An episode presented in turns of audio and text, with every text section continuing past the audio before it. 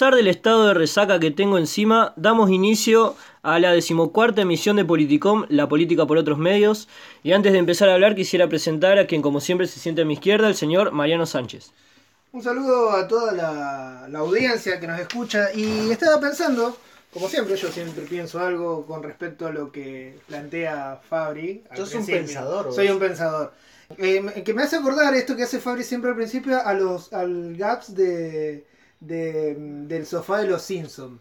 que siempre hay una frase nueva. Entonces quería preguntarle a ustedes, señor, y presentarlo al señor Germán Rosler, y preguntarle cuál es su, su, su gaps de sofá favorito. Uy, me mataste. ¿Por qué no preguntaba otra cosa? Eh, No, una, pero ¿Gangs del sofá de los Simpsons De o los Running Simpsons. Gangs en sí? Eh, ¿Cómo sería, Ron? El Running Gangs son como los, los chistes se, se sostienen a lo largo del tiempo en una serie. Bueno, dale, sí, Algo sí, similar. sí, algo similar. Bueno, el que más me gusta es en el que se van al espacio con el, con el sofá. Ah, sí, sí, está, está- está bueno, está bueno. No sé por qué estamos hablando de esto, pero... No. Y a, a mí el, el favorito mío, es, pero es en realidad por un cariño que tengo, es el que aparece el pie de Monty Python. Ajá. Que este, se sientan todos y el, el famoso pie de Monty Python, que es la, un grupo humorístico inglés, que son como de virus del humor. Tal Y en, en un momento se sientan los, los integrantes de la familia y aparece el famoso pie y los aplasta.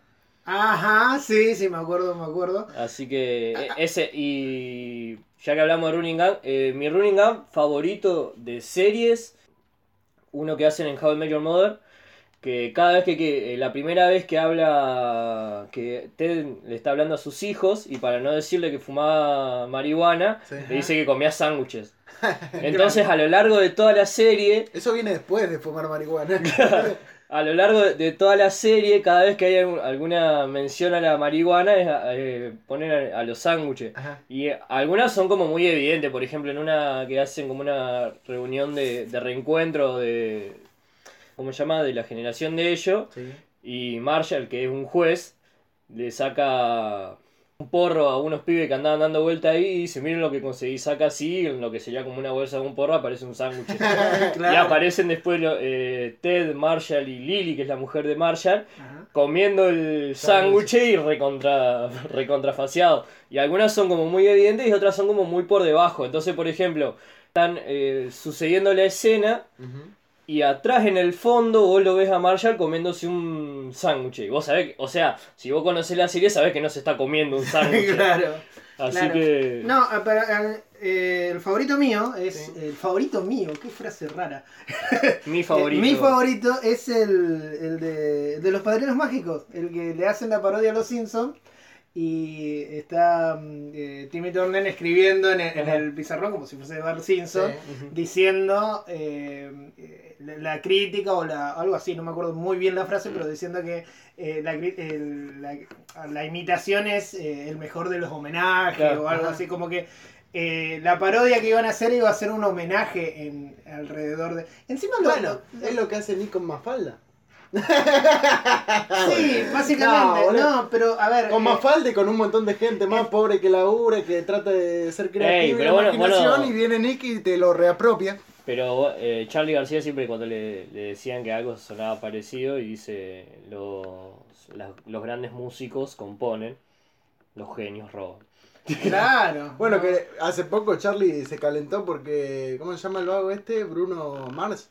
Ajá. Le había robado una un pedazo de un- en una de las canciones que, Claro, que que igual. está sonando en todos lados. Y Sí, dice, sí, bueno, cuando va... Decirle a Bruno Mars que me debe varios millones. además, Bruno, además. Bruno Mars la levanta en pala. Claro. Charlie también, pero no al, no al nivel de Bruno Mars. claro. Eh, no, bueno, y, y ahí la, la, eh, la parodia de los padrinos mágicos a los Simpsons era criticarle que le- la Pero eso visión, no es un running gun. la visión ¿No? que tenían. No, eso, eso es un chiste. Bueno, un running gun es algo digo, que se sostiene no, a lo largo no, de la sí, serie. ya sé, ya Como sé. la corrida No, pero yo te digo, el, Claro. el, el chiste, el este chiste de sofá que usan eh, los, los padrinos mágicos que le copian a, que le copian a los Simpsons, que lo usan como parodia. Después, la parodia es apuntar a la crítica de que los Simpsons, lo- los adultos en los Simpsons no eran referentes de nada.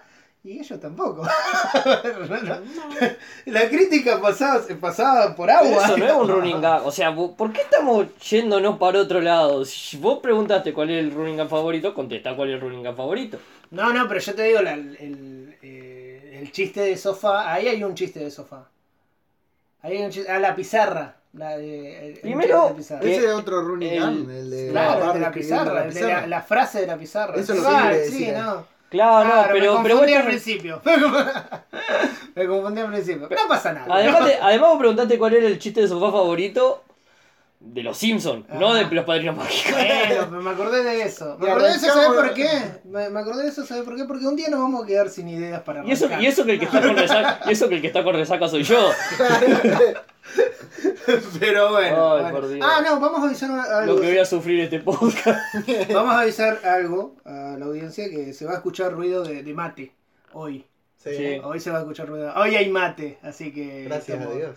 Eh, gracias a Dios y gracias a que Fabri está con resaca. Estamos tratando de sacársela. de alguna forma. Estamos haciendo todo lo posible. Pero bueno, muchachos, no sé qué, qué quieren hablar ustedes, pues yo la verdad que no quiero hablar de nada. Cuestiones relevantes de las semanas a destacar. A destacar en esta semana. eh, Yo tengo una. A ver cuál. Tenemos Hay un el- montón de cosas para destacar esta semana, pues el país básicamente se está yendo a la mierda. ¡Oh, sí! Es verdad, no me daba cuenta. Pero algo personal del podcast Ajá. que tenemos el Llegamos suscriptor número 50. Y ya tenemos el 51. Sí. O sea Hay que 51 suscriptores. Sí. Oh, yo me perdí. el crecimiento de la cuenta es impresionante. impresionante, impresionante. ¿Y, y cómo, cómo estamos en el Face? Ah, me en el Face que- 178. 170. Vamos que llegamos a los 200, muchachos. Pará, Pero Vamos, Va- a, vamos a saludar. el nombre. de la persona si la saludamos y deberíamos decir que le damos. O sea. eh, bueno, le mandamos un saludo al señor Farid Lemir. Que- Un nombre raro ahí. ¿Vos sabés Sí, que a yo- hace acordar algo y Por la duda no lo saludemos tanto. La- No, bueno, en los próximos días te vamos a, a hacer llegar a algo del podcast. No sabemos qué todavía, pero.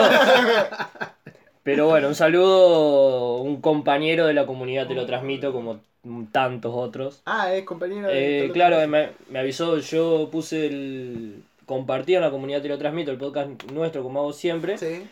O sea, la emisión nuestra, y él se lo puso a escuchar y después me, me mandó la, la imagen de que era el suscriptor número 50. ¿Y qué le podemos mandar? Salvo que O sea, después ella desuscribido, cuando, cuando escuchó el podcast dijo, uh, me van a dar algo, me suscribo, y después cuando escuchó el podcast dijo, no, basta.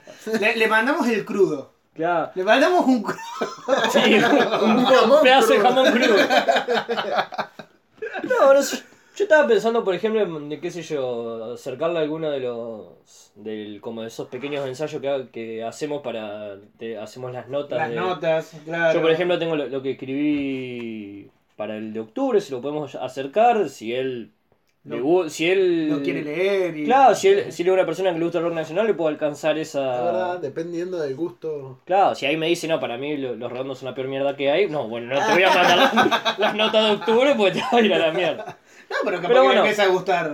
eh, Bueno, se, los saludamos y esperamos hacerlo, hacerlo, vamos a tratar de hacer lo posible para que se quede y nos siga escuchando día a día. Pero lo mencionamos, pues tener 50 suscriptores en nuestro canal es como mucho más de lo que yo pensé que íbamos a tener a esta altura. claro. Es como 50 veces más de lo que yo pensé que íbamos a tener. Yo le pido a, YouTube que nos mande algo. Sí. A YouTube le pido que nos mande algo, llegamos a los 50, muchachos. ¿En Dólares. cuántos meses? En enero arrancamos. Podemos pedir dólares. Ahora Vamos a pedir dólares. es momento adecuado. Es momento adecuado. El dólar a 24, como el, como el aire acondicionado. Hay un memo. tenemos, que, tenemos que poner el, el- el dólar a 24. Qué feo, qué feo, qué feo. ¿Vos Sí, tenés- lo, lo bueno es que el dólar se va a 24, cosas, pero la culpa sigue siendo nuestra. Sí, sí. tal cual. Decís que O salieron. sea, so- vos, vos lo administrás, ¿por qué la culpa es mía? Sí, bueno, esa es la habilidad que tienen, ¿no es cierto? Cuando con el tema de las tarifas de los servicios, que hace poco que salen lo- lo- las propagandas estas diciendo, eh, que muestran a alguien que, no sé si era peluquero, no sé qué miércoles, que dice, yo si no tengo energía no puedo trabajar. Y acto siguiente, digamos, es, por eso, consumir el aire, ponerlo Sí, Claro, o sea, si se le corta la, el- la luz al vecino, es La culpa, culpa es del tuya. otro vecino que seguramente estaba malgastando energía y no de la empresa Claro, que se. que nunca invirtió un mango. Claro. Sí, no, y vos sabés que lo irónico de eso, que yo la primera vez que vi ese, eh, ese spot que vos decís, eh, lo vi durante el, el fútbol de, de, de- Fútbol el fútbol privado, ya el fútbol Ah. de Turner sería. Sí. Eh, bueno, eh, bueno, eh, ya cuando decían no, no van a tener más publicidad oficial y qué sé yo, el dinero va a ir para otro lado, va a ir, vamos a hacer jardines de infantes y qué sé yo, todavía estamos buscando los jardines. Es como el crecimiento invisible. Claro. ¿Qué y era que había dicho? y bueno, Que lo que pasa es que los cambios son eh, son graduales, no se van a ver de un momento a otro. No, sí, lo vemos.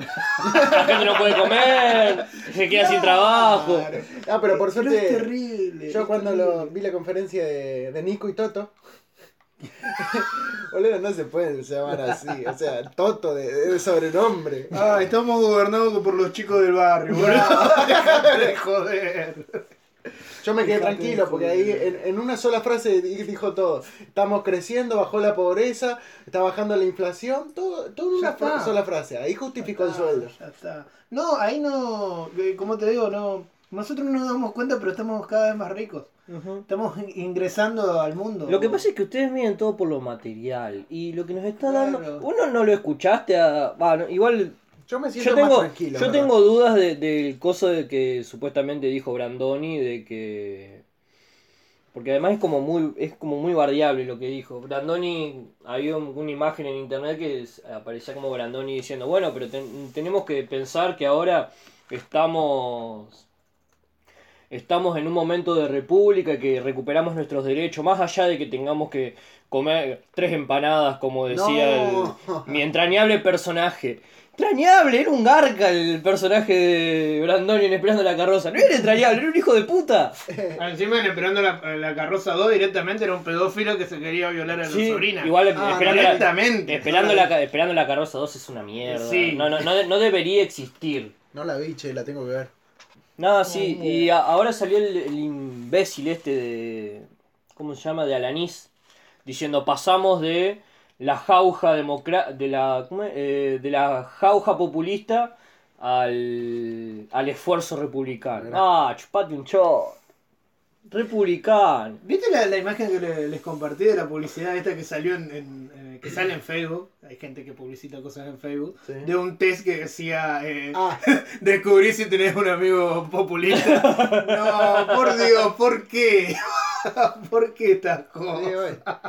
Uno piensa que es joda, después te das cuenta que es en serio. Te quieres pegar un cuetazo. Es que esto está, está pensado, o sea, nosotros nos reímos, pero hay gente No. que se sienta a pensar. No, no, encima nosotros no. A ver, eh, acá, lo que estamos sentados acá, tampoco somos eh, eh, adeptos al populismo. No, no. Depende. Sí, Depende cuánta plata ponga el populismo. Claro, eso siempre depende. Pero es una cosa de que vos criticas algo de, de- de este gobierno ya. Ah, no, no, pero vos, populista, vos, kirchnerista. Qué gente de mierda. yo- No, lo que pasa es que como hablábamos, no, no me acuerdo en qué momento de nuestra vida, pero creo que en un podcast, de la, la- la visión binaria que tiene la Sí, gente, sobre no. todo la gente que no sabe de política, pues eso pasa con todo. Si vos sos una persona que conoce algo pues, y le gusta, qué sé yo, te vas dando cuenta de que hay muchos matices y muchas cuestiones. Esto no lo digo porque yo sé, porque yo no soy un carajo de política, pero y trabajo de esto. no, pero te digo, cuando vos por ahí conoces y te vas metiendo en la cuestión, empezás a ver que hay muchos matices Pero- y cuestiones, entonces como que bajas un poco. Pero cuando no sabes y lo único que haces es mirar la tele en TN o 678 en su momento, Sí. Pero incluso acá en el podcast, o sea, la- las diferencias políticas son evidentes. Vos militante del sí, Fabri, vos del Alde, y yo, y yo del Pide Alende.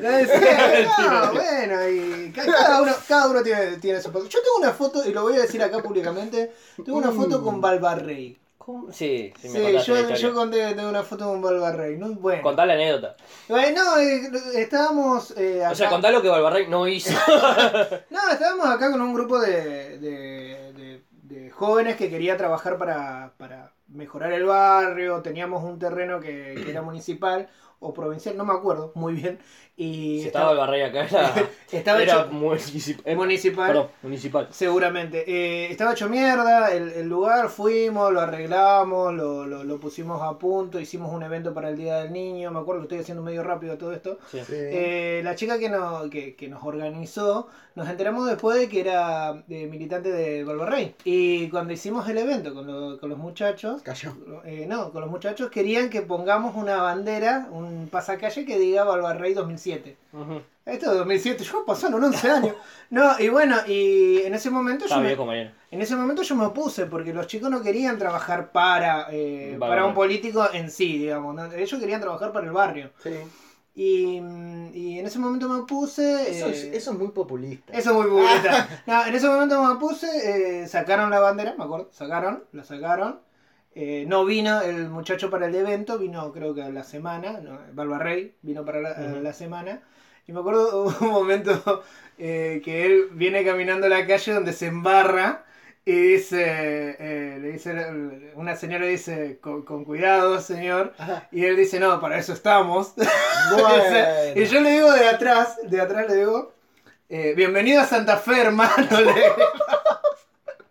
Cuando llegamos al, al lugar donde yo le pido eh, que nos firmen como dato, porque era para, para usarlo para, para los chicos, para que los chicos lo disfruten, eh, el tipo dijo, si yo gano, se lo firmo. O sea, como de poniendo condición de... Ah. eh, las elecciones eran en... Nada, era en dos semanas, me acuerdo.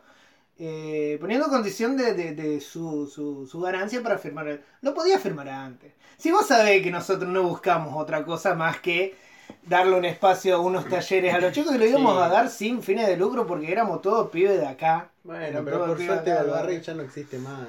Barbarrey no hiciste más, pero creo que no, no es diputado provincial, Barbarrey. No. No. No. Googleenlo. Googleenlo, a ver. Alguien que le interese, básicamente. Claro. No, porque se presentó Pero- a las elecciones, las últimas No, elecciones. pero a qué Valvarrey, susto. a Valvarrey se, y mucho no le servía, pero a Valvarrey se le fue toda la mierda cuando se le inundó el norte. Claro, Sí. porque él tenía su Sí, sí, en el candidatura a 2007. Gobernador. Ujú. 2007. 2007.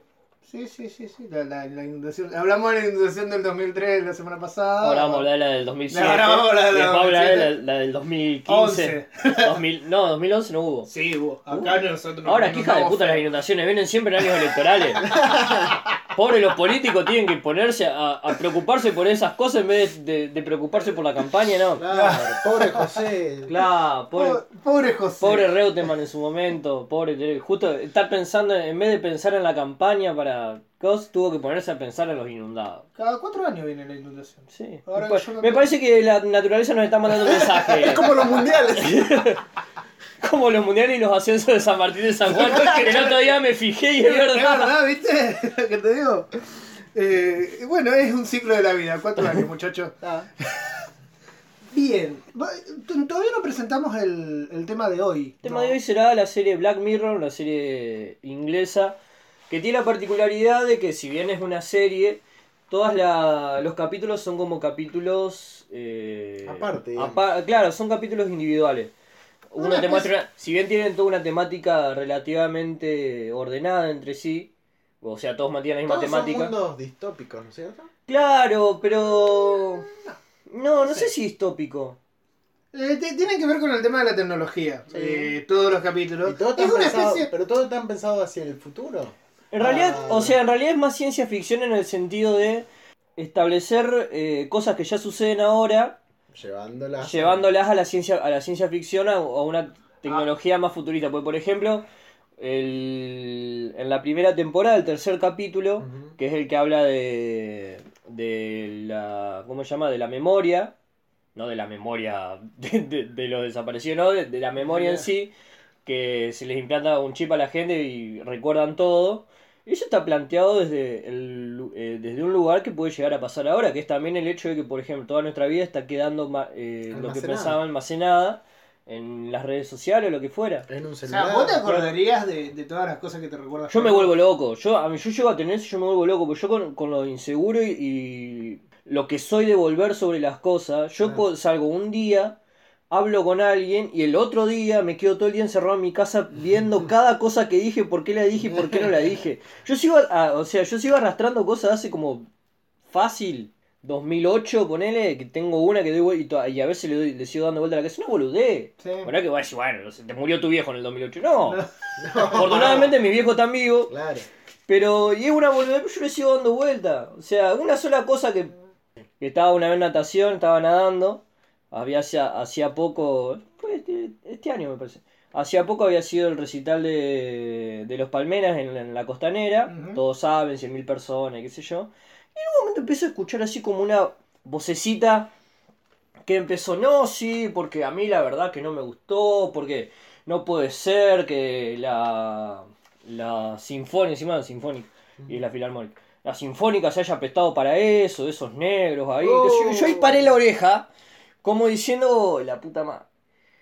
Y no empezó porque, en definitiva, tener que me- meter algo tan importante como la música clásica con esa música de negros de mierda que la como. Yo decía, ¿qué? ¿Cómo? Y claro, yo en un momento como que la miro así con, y le, le- le digo como. Le hago como un gesto de. De rechazo. no, pues, de, de que me das asco. Y. A los Páez. Claro, y la mina como que en un momento como que se me queda mirando, sigue hablando y dice, "Y si hubieran querido, hubieran hu- hubieran llevado toda esa mierda ahí en vez de hacerla en la costanera, que dejan todo sucio, le hubieran llevado esa mierda de la cancha de Colón. ¡Ah! La! Ya no me gustó que bardea la cumbia. Yo fui y la pasé bárbaro, así que yo soy uno de esos negros de mierda que ella dice. No me gustó que haya que ese, ese elitismo de mierda de, ah, no, la música clásica no, porque la música clásica es algo superior al espíritu. Chupame la pija. Y ya que se metió con Colón, entonces yo agarré y dije, chupate un choto. Le digo, ay, ¿qué te tenés que meter? Yo me meto porque no puedes ser tan asquerosamente elitista.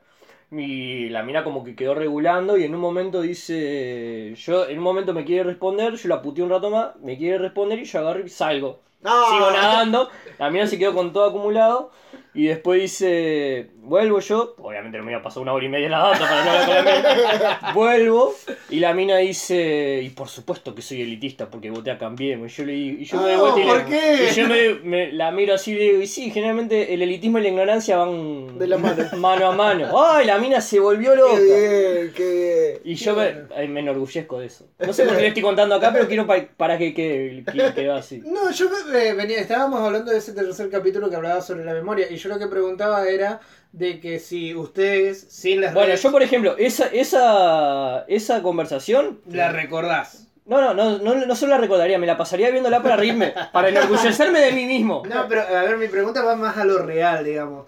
Vos, hoy por hoy, si... Sin el aparatito. Sin el, sin, sin el, sin el, sin Facebook hoy, ponele, porque Facebook te recuerda todas las efemérides. Sí.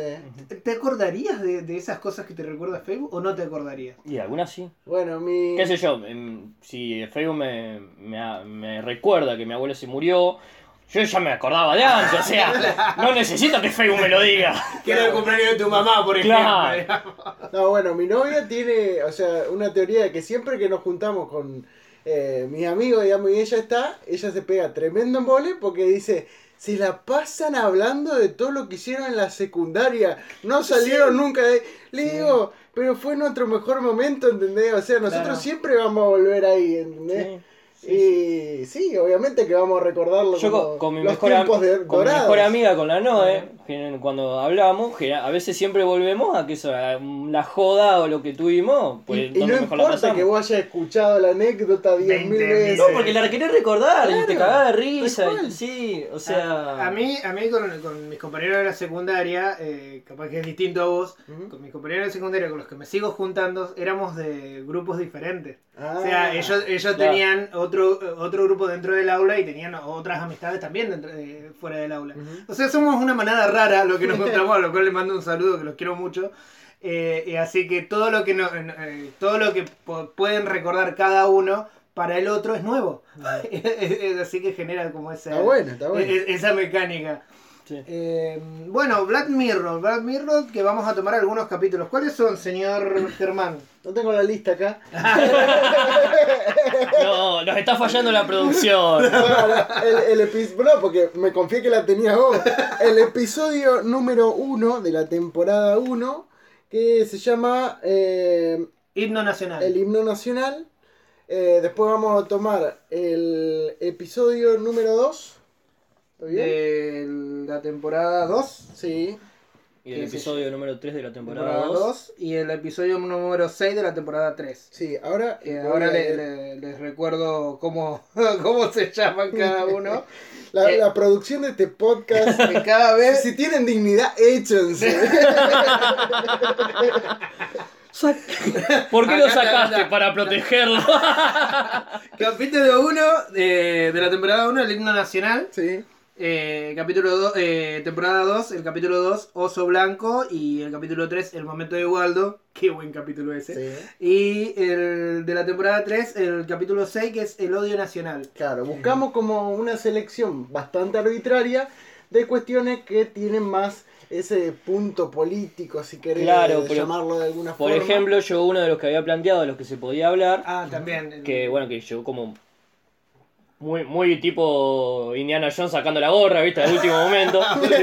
Era, era el, el episodio 2 de la primera temporada, Ajá. que- méritos, algo así. eh, eh, 15 millones de méritos. 15 millones de méritos. eh, que también para mí tocaba una cuestión política porque habla, es como una especie de, de sociedad, dist- eh, de sociedad distópica donde, si bien tiene mucha relación con lo que son las cuestiones de Facebook y qué sé yo, de buscar me gustas y qué sé yo, tiene una cuestión política bastante densa atrás.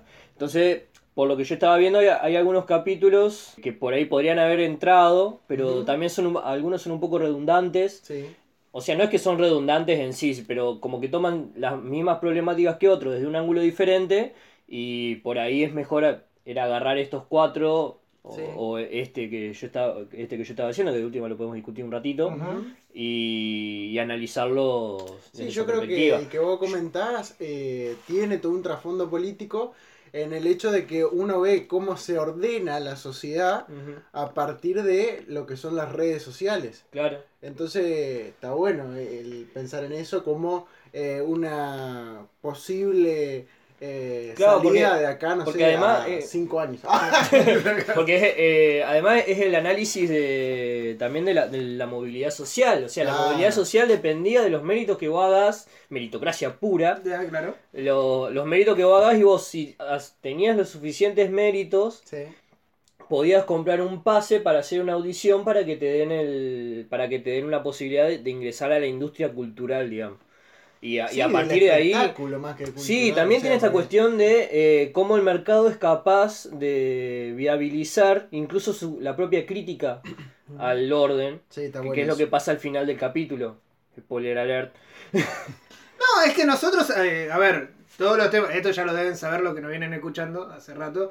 Nosotros no, no le tenemos, no le tenemos, no le tenemos miedo a los spoilers. Claro. Eh, nosotros te contamos Nosotros tenemos eh, alerta de spoiler establecida, ¿no? O sea, claro, de por sí. O sea, nosotros con- confiamos en que la gente que ve esto ya lo sabe, entonces hablamos abiertamente Ah. de lo que sucede. Claro, la idea- Ahora, si vos, lo, si vos lo estás escuchando y te spoileaste, el problema es tuyo, no es nuestro. Claro. nosotros vimos las cosas, nosotros podemos hablar. Y, y además nosotros, eh, a ver, agarramos y contamos las cosas en base al, al análisis que podemos, que, que podemos ver, o si nos gustó o no, Claro. que es, un, que es un, eh, una cuestión más eh, subjetiva Claro.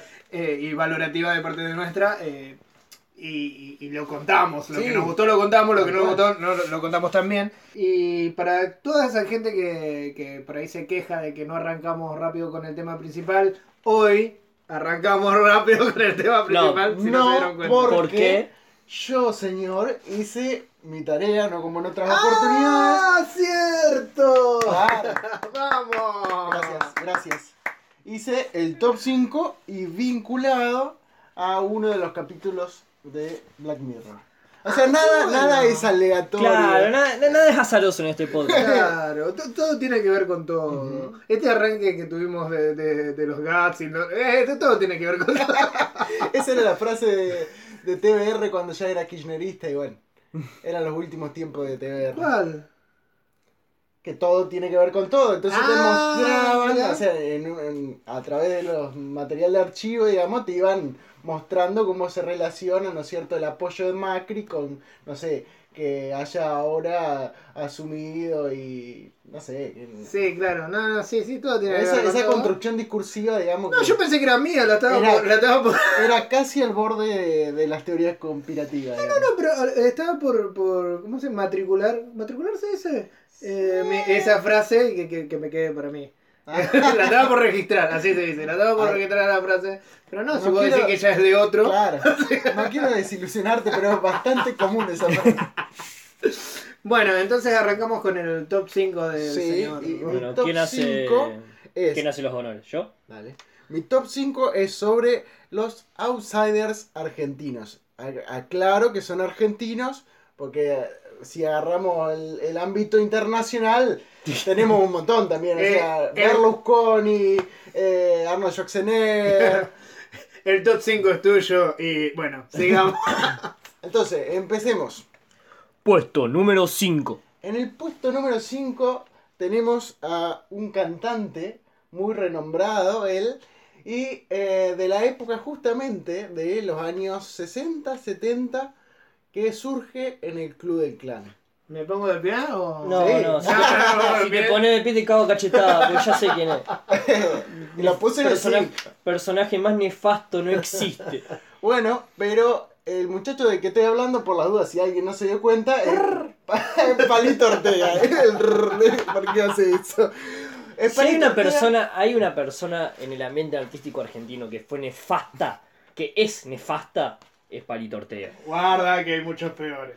Sí. Pero no, yo a Palito Ortega le tengo mucho. Bueno, pero el tipo tuvo una carrera política muy importante. Ajá. Fue, porque estuve investigando, Qué bueno, qué bueno. fue gobernador de Tucumán, constituyente, o sea, imagínense los aportes fundamentales que podría haber hecho. Sí.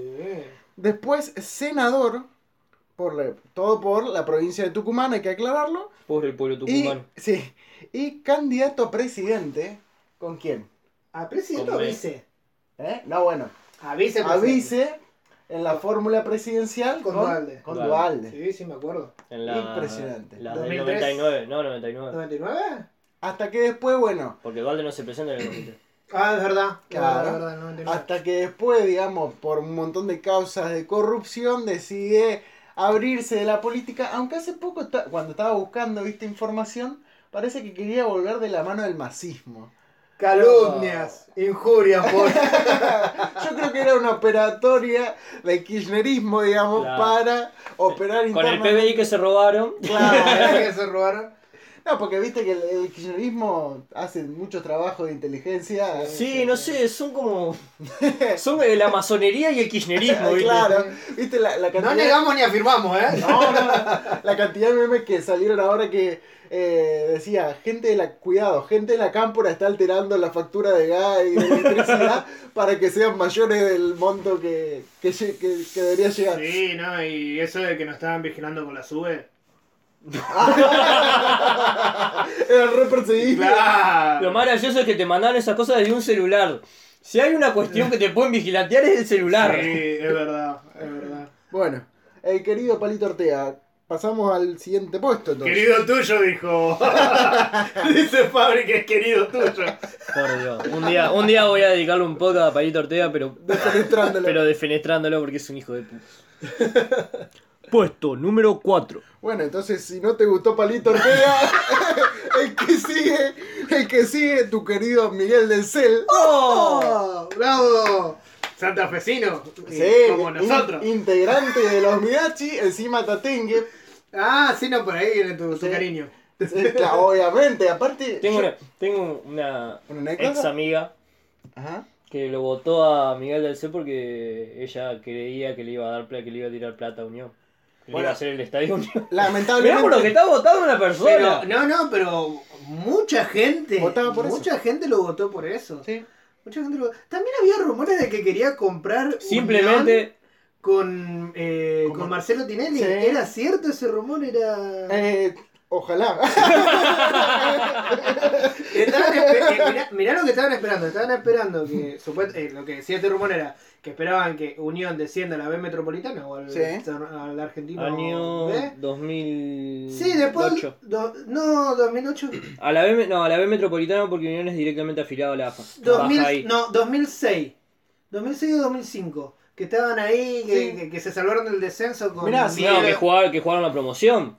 Que Con- creo que le ganaron a Tristán Suárez. Sí, que con Miguel Olleras, que era el, el técnico. Ay, me, mataste, parece. no, me parece Que no, no- No, no, no, tenés bloqueada esa parte. Esa parte de la historia de Unión no la recuerdo, no sé por qué la reprimí. le, le mando, otra vez le mando un saludo a León Demián, que, que es sobrino de- del técnico de, Ah, de- que es sobrino del técnico de Unión que lo salvó en ese mira. eh, esa vez. Bueno, ellos estaban esperando que se vaya al descenso y supuestamente lo iba a comprar. Bueno, no sé cómo se compra un club en este No, no país. podés comprar un club porque son, Bueno, son asociaciones claro. sin fines de lucro. Yo la verdad no sé. sí, pero bueno, no es comprar un club, es poner guita y de pronto sos presidente, si no Claro, pregunta al sí. spam. Sí. Tal cual, tal A cual. Spam, me pare- Uy, a Spam me parece que le pegaron una cagada. Pero bueno, háblenos del señor Miguel del Cel. Otra, otro, otro muchacho con una excelente carrera política. Lamentablemente se alejó, se alejó de para volver a hacer comedia, pero a mí me hizo llorar. ¿Cómo que A mí me hizo llorar? sí, a mí me hizo llorar cuando casi gana.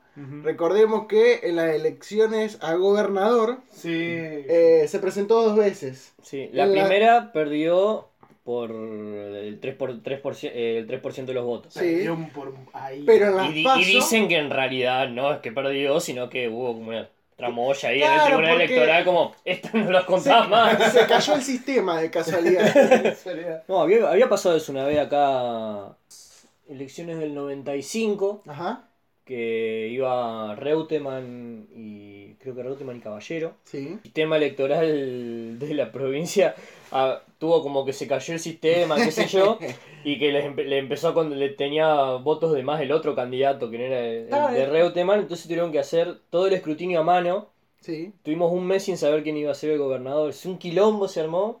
¿Teníamos ley de lemas todavía? No sé. Sí. La ley de lema fue desde el 89, me parece, al 2007. Claro. Le, le contamos a los que no, no a los que no son de Santa Fe que hoy hoy por hoy en Santa Fe hay eh, boleta única, que Sí, es un El mejor sistema, sistema. es un sistema Es el- muchísimo más transparente y yo todavía estoy esperando que se use a nivel nacional. Sí. Sí, lamentablemente la idea de los muchachos, eh, compañía de, de Macri, sí. es el- la boleta electrónica única. Que La- realmente, o sea, los problemas que podría traer eso. Vos ima- vos imaginate que creo que eh, tendría que preguntarle a Robert, pero en Alemania lo sacaron porque no era... En un montón de países, Sí, o lo sea, sacado, se está- según lo que leí es Y, eso. y lo que se establece como en, el- en la cuestión de la constitución es que, no en la constitución nuestra, pero en lo que es los constitucionalistas, es que la- las cuestiones de los votos tienen que ser con un sistema que cualquier ciudadano lo pueda entender. claro.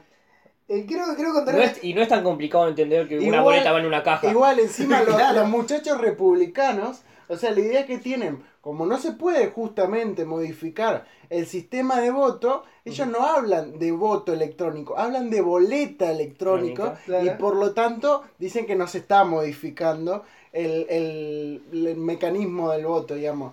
Recomiendo, ah, disculpa lo último Sí, que sí. digo, recomiendo el documental Caja Negra, que es eh, un documental que cuenta todo el proceso de, de voto de Estados Unidos y las falencias que hay. Sí. hay. Hay organizaciones que están luchando para que justamente defender la democracia, porque a través de este sistema de voto electrónico han hecho desastres Sí, en sí, Estados Sí, Unidos. hay, hay una crítica de los Simpsons también Claro. cuando, cuando hacen ese... Cuando hacen el especial de, de terror, Sí, que está Obama y creo que Obama, Obama y McCain, Sí. claro. y va Homero y dice, voy a votar por Obama. Un voto para McCain. Dice, no, no, Obama, otro voto para McCain. Gracias por votar a McCain. Claro, no, lo, lo que decían, lo que decían que cuando está descalibrada la máquina y vos apretás uno y se aprieta el de abajo, es por eso, porque está descalibrada Claro. la máquina. Nada más, no, yo te quería contar una anécdota, una anécdota que, que estábamos con, con mi amigo Lionel, Sí. con Roberto, que es eh, un compañero alemán que tenemos, eh, en la cancha en la cancha de Colón, donde se había implementado en Colón entrar con tarjeta Ah. en esa semana, que nos había vendido, estaba Lerche todavía, Qué lindas épocas. que, le- que también le decíamos mucho amor y a Lerche. Es como que estamos nombrando gente que... Muy claro, muy nefasta. Yo tengo Eh, miedo de salir y ahora tener un accidente. Sí, no, bueno, y nos habían convencido de que era un sistema que se usaba en toda Europa.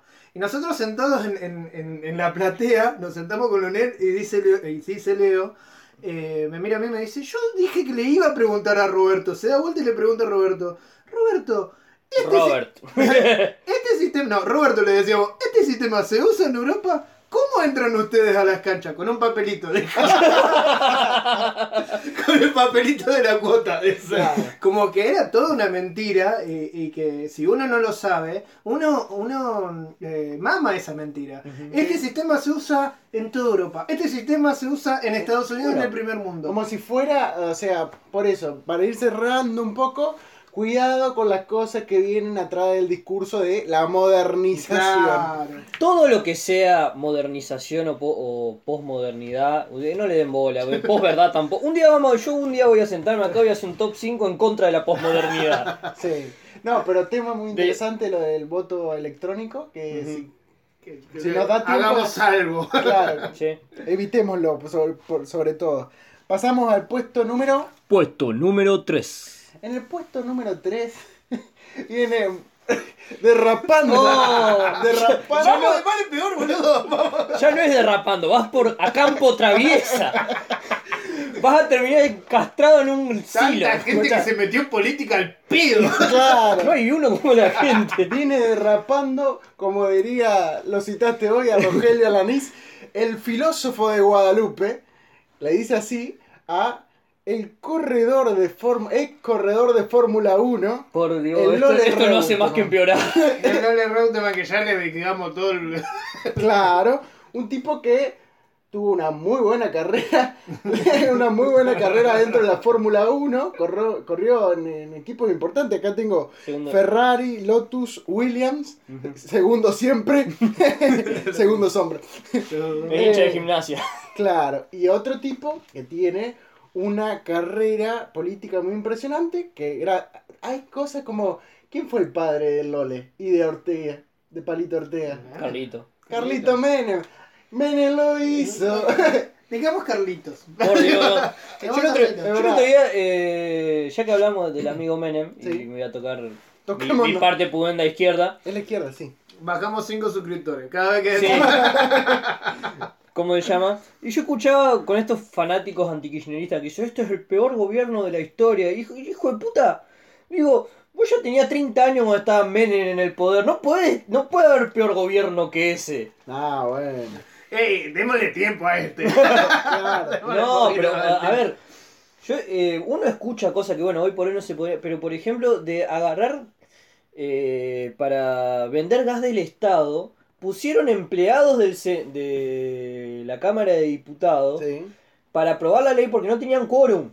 O sea, es como que este, eh, nosotros estemos acá así tomando mate en la puerta de la Cámara de Diputados y salga, no sé, Menem y diga, che chicos, vengan a votar. No, pero yo no soy, vengan a votar. Sea, no, no, hay, no tenés forma de superar eso. No, no, hace y no es que fue, fue una ley, viste, la ley de la licua- No, eh, venta de gas del Estado, que era la empresa más grande de la Argentina y encima Sí. era una empresa que venía gente de, de Europa y de cosas. A ver cómo funcionaba, pues funcionaba muy bien. Hace, hace poquito pasó algo similar también en una votación en el Senado. Sí, otro nefasto también, el amigo del medio. El amigo del medio que le mandamos Sí. un saludo. Eh, quiero decir algo de Reutemann. Dale. Reutemann en el 95 fue que, que, que salió el, el Epto. Sí. Me acuerdo que en la primaria. No, perdón.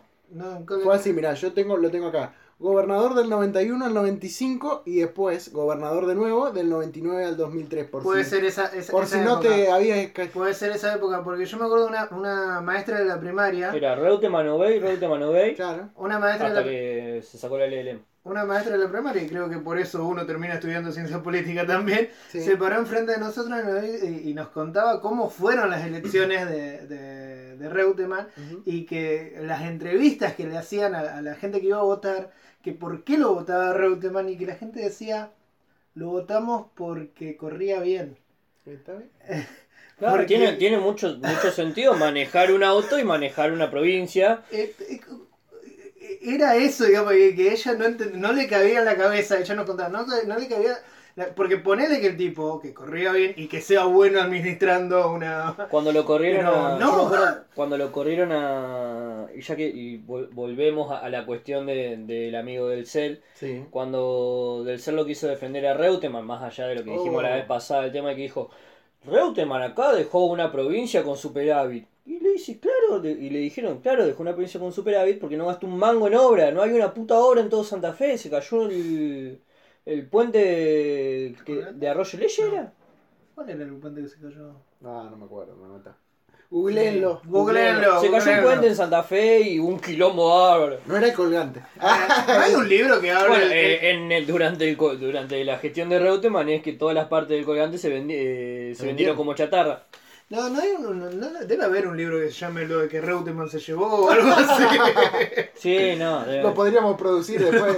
se lo ofrecemos a Majul. Editorial político. Claro.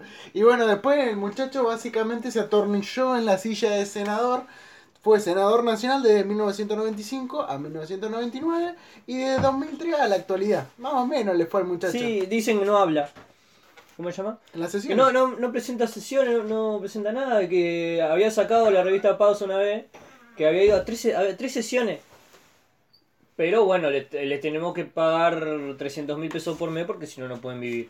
No llegan a fin de mes. No. No llegan a fin de mes. Yo me acuerdo Caballo diciendo, ¿usted se piensa que yo con 10 mil pesos. con en 10 esa mil, eh, de esa época estamos hablando de 94. uno a uno. Sí. ¿Usted se piensa que yo con 10 mil pesos puedo vivir? Y Norma Plaque le gritó, yo vivo con 200, hijo de mil puta. Claro.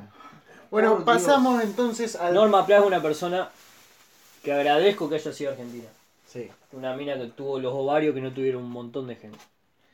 Sigamos al puesto, sigamos con gente nefasta. No, nosotros no nos gusta nombrar gente bien. Puesto número 2, sigamos. Puesto número 2. Perfecto. En el puesto número 2.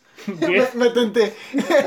en el puesto número 2 está otro muchacho que venía de las carreras.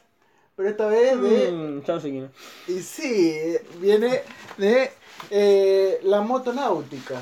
La motonáutica, ¿podemos hacer chiste? Sí. Dale, dale una mano a Scioli. Dale una buena opción. Muy ¿Quién es el bien. señor? Daniel Scioli, por si nadie lo sabía. Se pronuncia Jolly. Me estás jodiendo. No, Sí. en italiano sí, En pero italiano. acá se dice Scioli. Claro, No, está- pero hay, hay un, hay, un periodista, hay un periodista de TN que le dice Jolly. Y porque él lo, él lo quiere pronunciar así, bueno. Bueno. ¿Qué, ¿Qué es no? Porque es la gente, por Dios. Eh, sí. Bueno, también una carrera deportiva increíble, eh, múltiple campeón del mundo, incluso pierde el brazo en un accidente y sigue compitiendo después, sigue saliendo campeón y después otro hijo de Carlos. Otro hijo de Otro hijo Son de todos Carlos. hijos de Carlos, ¿vos sos hijo de Carlos? ¿En qué Probablemente. Es que, Pero en algún momento de la, de la gira presidencial eh, habrá venido acá a Santa Fe ¿En qué año naciste? en 91, así que va por ahí andaba. Ah, mira. A ver, culiar no culió todo, pero... No diga culiar, Ah, penetra. Ah, pero, bien, bien, es verdad. usemos el lenguaje bien. Bien, a ver... Eh, También otro tipo que tuvo una carrera muy amplia en política, diputado nacional desde 1995, o sea, segundo gobierno de Menem, hasta el 2002, y después ya arranca con de la mano de eh, Rodríguez A. y Dualde, es secretario de Turismo y Deporte. Después viene, siempre estuvo bien ubicado el muchacho, ¿viste? Como el amigo Faría. Claro, sabía para dónde iba el viento. Y después fue vicepresidente de Néstor, que Dios lo, lo tenga en la gloria, eh, del 2003 al 2007, gobernador de Buenos Aires del 2007 al 2015, diputado de la Nación desde el 2017. Y candidato a presidente, presidente. que el tipo dijo que se preparó toda la vida para esto. Ujú. ¿E- e- ¿Era cierto que la, que la lancha se llamaba República Argentina? Sí. Sí. ¿Sí? Sí, Sí, sí, sí, sí. sí, porque el chiste, el chiste que, que, que decían era... No te rías antes de contar el chiste porque le sacas clima. Era, estoy como Larry de Clay, boludo. Larry de Clay. No, eh, el chiste que contaban siempre que era la última. la- eh, recuerden que la última vez que Scioli manejó a algo que se llamaba República Argentina. eh, Ya chocó por el brazo. perdió un brazo. Está bueno el. Hijo de puta. Hay gente de mierda en todos lados. Y sí. Hablando de gente de mierda, Sigamos al puesto número uno, gente de mierda. Puesto número uno. Bueno, yo les voy a ver a nombrar ciertas cualidades y ustedes enseguida van a sacarlo porque. A ver, a ver. Me gusta este juego. Claro. Empresario exitoso. ¡No! Sí, Sí, No me loco. va, muchacho. vamos. Empresario exitoso. No es abogado exitoso. No, es no, no, no. empresario. Empresario exitoso. Ajá. Ingeniero. Ah, mirá. Ingenieri. Ingenieri. Y dirigente de fútbol. También muy exitoso. También eh. apellido italiano. También. También de apellido italiano. Tano. Y también hijo de Carlos. Hijo, hijo de. Hijo de tuta. Hijo de Carlos. El, el- el padre, el padre dicen que el padre hablaba en cocoliche. Sí. Eh, sí, que, que Sí. es el que estoy pensando. Sí, sí, el padre sí. vino en los barcos. El, Para pa- que vean que lo- el padre es- vino en los barcos. ¿Es este que está acá? Este, tengo, una, Eh. tengo una foto del padre. se llama Franco el padre. Franco se llama el padre. Sí. Bueno, estamos hablando de Mauricio Macri, nuestro querido presidente Ojos de Cielo. Ojos de Cielo. Sí. Bien, en- ¿cómo fue la carrera? Bueno, outsiders si los hay. y todavía sigue presentándose como outsider a veces, porque parece como si no, no estuviese gobernando él. Eh, si- mirá si fuese presidente. Bueno, a ver, eh, Macri hace la campaña, que es lo que yo estaba diciendo sobre también de, de Olmedo en, en Salta, la Sí. campaña de la, de la política, Sí. de la antipolítica. Bueno, es interesante que la mayoría de estos últimos, sobre todo, outsiders, sobre todo nacen a partir de la crisis del 2001. Eh, crisis de representación, que se vayan todos, no se fue nadie, que se quedaron todos, pero hubo una renovación de caras así, se lavaron la cara un poco todo y acá están. Están todos los mismos. Y Yo se- siguen gobernando menemistas, la puta madre. tendremos. No, y bueno, también otro, otro chiste del 2015 era. eh, la- la- el meme, el meme de- Mariano y sus chistes en retrospectiva. el meme, el meme de, de tres empanadas. Sí. ¿Te acordás que en el 2015 decían eh, tres menemistas le quedaron para votar? Y bueno, ¡Qué miseria! estamos condenados al éxito. Estamos condenados al éxito. ¿Qué vamos a hacer el día que se, eh, Dios no quiera, eh, o sí, no sé, eh, que se vaya Carlos? Uh. No, yo me iba a pegar un pedo como el que me pegué anoche. De la alegría voy a festejar. Ojo, la gente de La Rioja lo quiere. Y sí, sigue ganando Y si están- elecciones. Está cagado de hambre. Si se llega a morir Menem, se le, va, se le pudre ¿Qué todo. le va a quedar al kirchnerismo? ¿Qué le va a Ah. quedar al kirchnerismo? No, todavía estoy pensando en, en- en- en los estúpidos estos que decían, eh, que conté la semana pasada de un canal de kirchnerista Sí. en YouTube, que ellos decían que si se necesita el punto que tiene eh, Menem en, Bueno. en La Rioja, lo tendríamos que sumar. Yo creo, no sé si alguna vez le conté la anécdota de José Pablo Feynman, el, el Feynman bueno, entre comillas, ponele. Eh, Todos esos conceptos que le quedó al kirchnerismo, ¿viste? Ah, El Feynman bueno. yo me crié a base de TBR. yo también, yo también. Eh, en donde él cuenta la anécdota que estaba reunido con Néstor, lo había ido a visitar, en, ni bien a- asume, digamos, a la presidencia y estaba con, no es Aníbal Fernández, el otro Fernández, ¿cómo se llama? eh, se Alberto. más- Alberto Fernández, que gran constructor político del kirchnerismo, Ajá. y la imagen que él cuenta es esta, ellos con un mapa de la ciudad de Buenos Aires, de la provincia de Buenos Aires, y Néstor diciendo, ¿quién tenemos acá? No, no tenemos a nadie. ¿Quién es el más barato? Patti. Bueno, ponerle toda la guita a Patti. Y la referencia de José Pablo Feynman es que a veces las casas también se construyen con mierda. Que creo que era una frase que se le atribuyó a Perón, si no me equivoco. Y es, es- Podría ser una frase de Perón, porque Perón tenía ese tipo de frases. Sea lo que sea. Perón era un tipo muy inteligente. Sí. Pero sí puede ser una frase de Perón porque es, es el, el estilo de frase que Perón hacía a, a mitad de camino entre el- la- una gran capacidad de, de concentración de conceptos en muy pocas palabras. Sí, no, vos escuchabas una frase y podés decir esta de Perón, no, Sí. es del Rabino Berman, por ejemplo. Vos como que ya la tenés acá. Claro.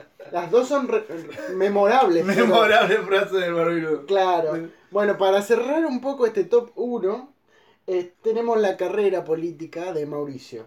Arrancó siendo desde 1995 a eh, 2007 presidente de Boca, dirigente del fútbol.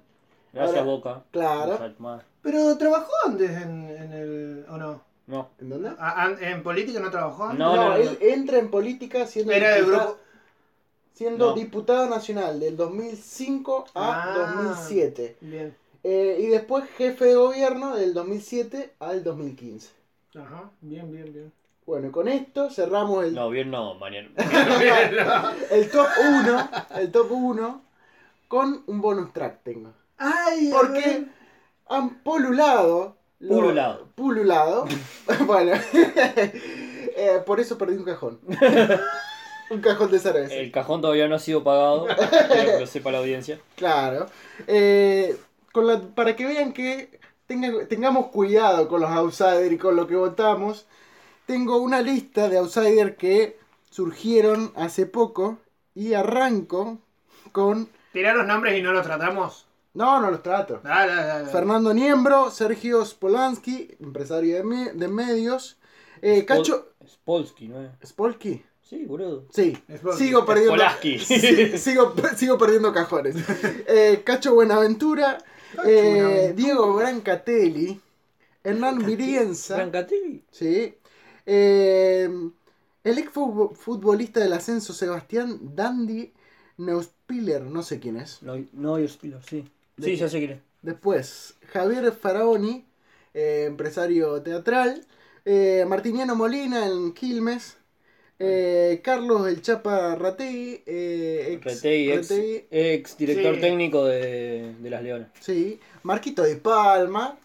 Por Eh, Dios, Marquito de Palma tiene. Para, ¿estas son la gente que llegó a, a un cargo público? Sí, la mayoría llegó. Ajá. Salvo gente como. Acá lo tengo. Carlos Bloomberg, no me lo quería olvidar. E Ivo Custu. Cutzarida. Salida. Cutzarida. y tampoco me quería olvidar de Queijeiro. También. Ay, que eres imbécil. Bueno, eh, conocido acá igual, según estuve viendo, se mueve bastante, pero eh, Bertoli, el, el arquero de Claro, Patronato, claro. es concejal en la ciudad de Paraná, en la vecina ciudad de Paraná. Yo lo sacaría de esta lista igual a Berto.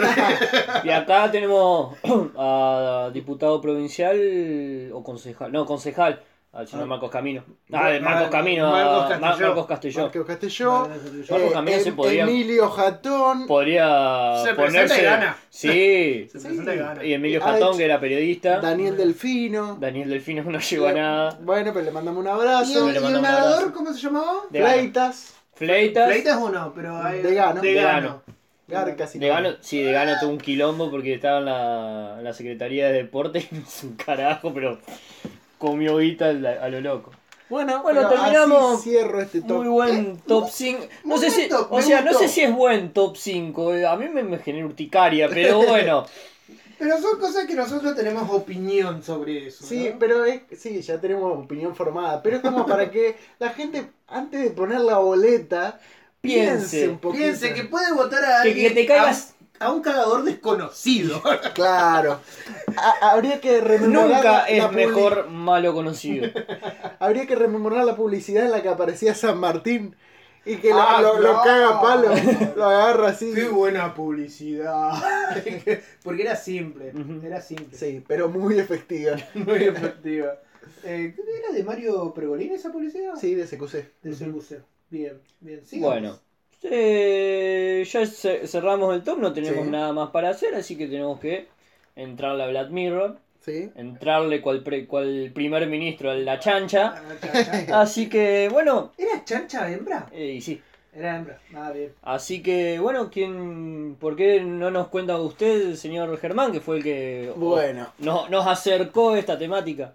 Sí, y eso se lo tengo que agradecer a Leli, mi novia, A la cual le mandamos un saludo. porque ella me dijo, mirá Black Mirror, y encima me prestó, me prestó la cuenta de Netflix. O No, sea, o sea, le, le agradecemos por eso, no por Black Mirror. te amo.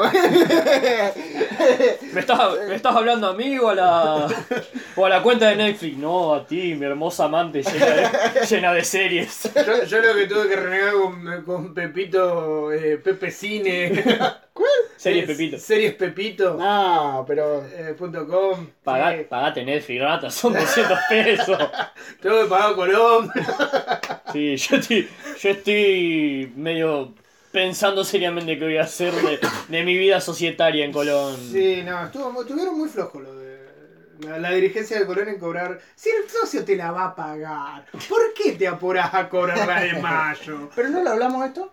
No, no lo No, hablamos. no lo hablamos y no, no lo vamos a hablar. No lo vamos a hablar Porque porque- vamos a estar media hora puteando. Sí, sí, sí. Bueno, Así que- arranquemos entonces por el primer capítulo. No, primero presentemos la serie. La serie. Ah, sí, tenés Bueno. razón. Que la estamos presentando de que arrancamos, pero.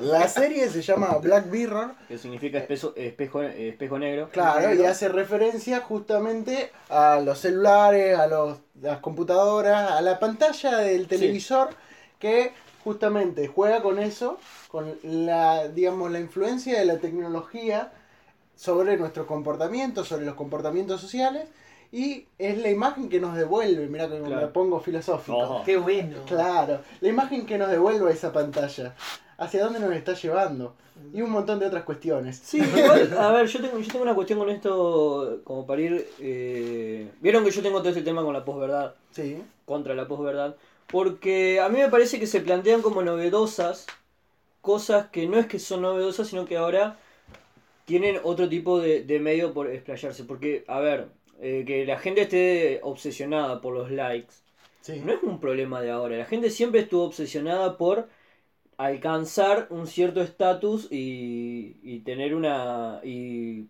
¿Cómo se llama?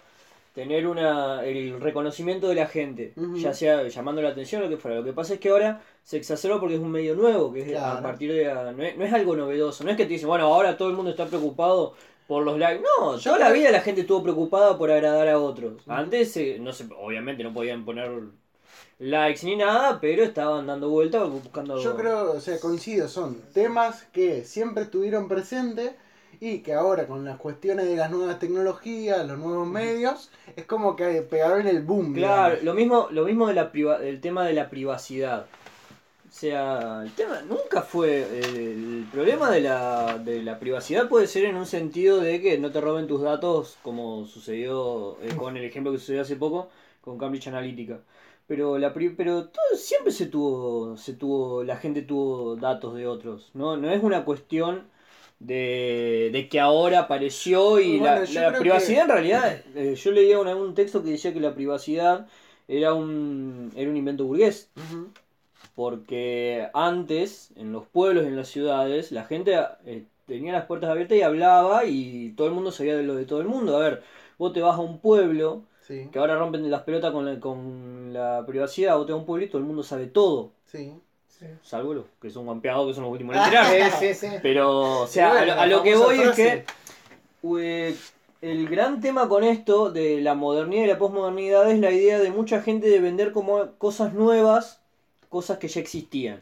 Como el amigo y la campaña permanente. Eh, No, lo mismo No, pasa yo- con, la- a ver, yo con el concepto de, perdón, con el concepto de globalización. A ver, ¿cuándo Sí. empezó la globalización? Entonces Es tenía un montón de gente que vive de ese concepto, digamos, sí. y que escribe un montón de libros y artículos debatiendo cuándo arrancó, cuándo no, cuando en realidad yo creo que son fenómenos que ya estaban presentes y que a partir de cierto punto, digamos, Se se exacerban y se vuelven. A ver, Igual, el, a ver, lo novedoso, lo no- hay, hay una cuestión novedosa que es el, el sujeto endiosado que era de la época de la época donde no teníamos estos medios. Sí. El sujeto endiosado pasa a ser un sujeto del, de- de- del bajo, pasa a ser un sujeto terrenal. Los tipos que, se- que los tipos que aparecen en, en, en, en YouTube, en- Sí. que son que, que son personas, ¿cómo se dice? Eh, Influencer, Influencers. influencer.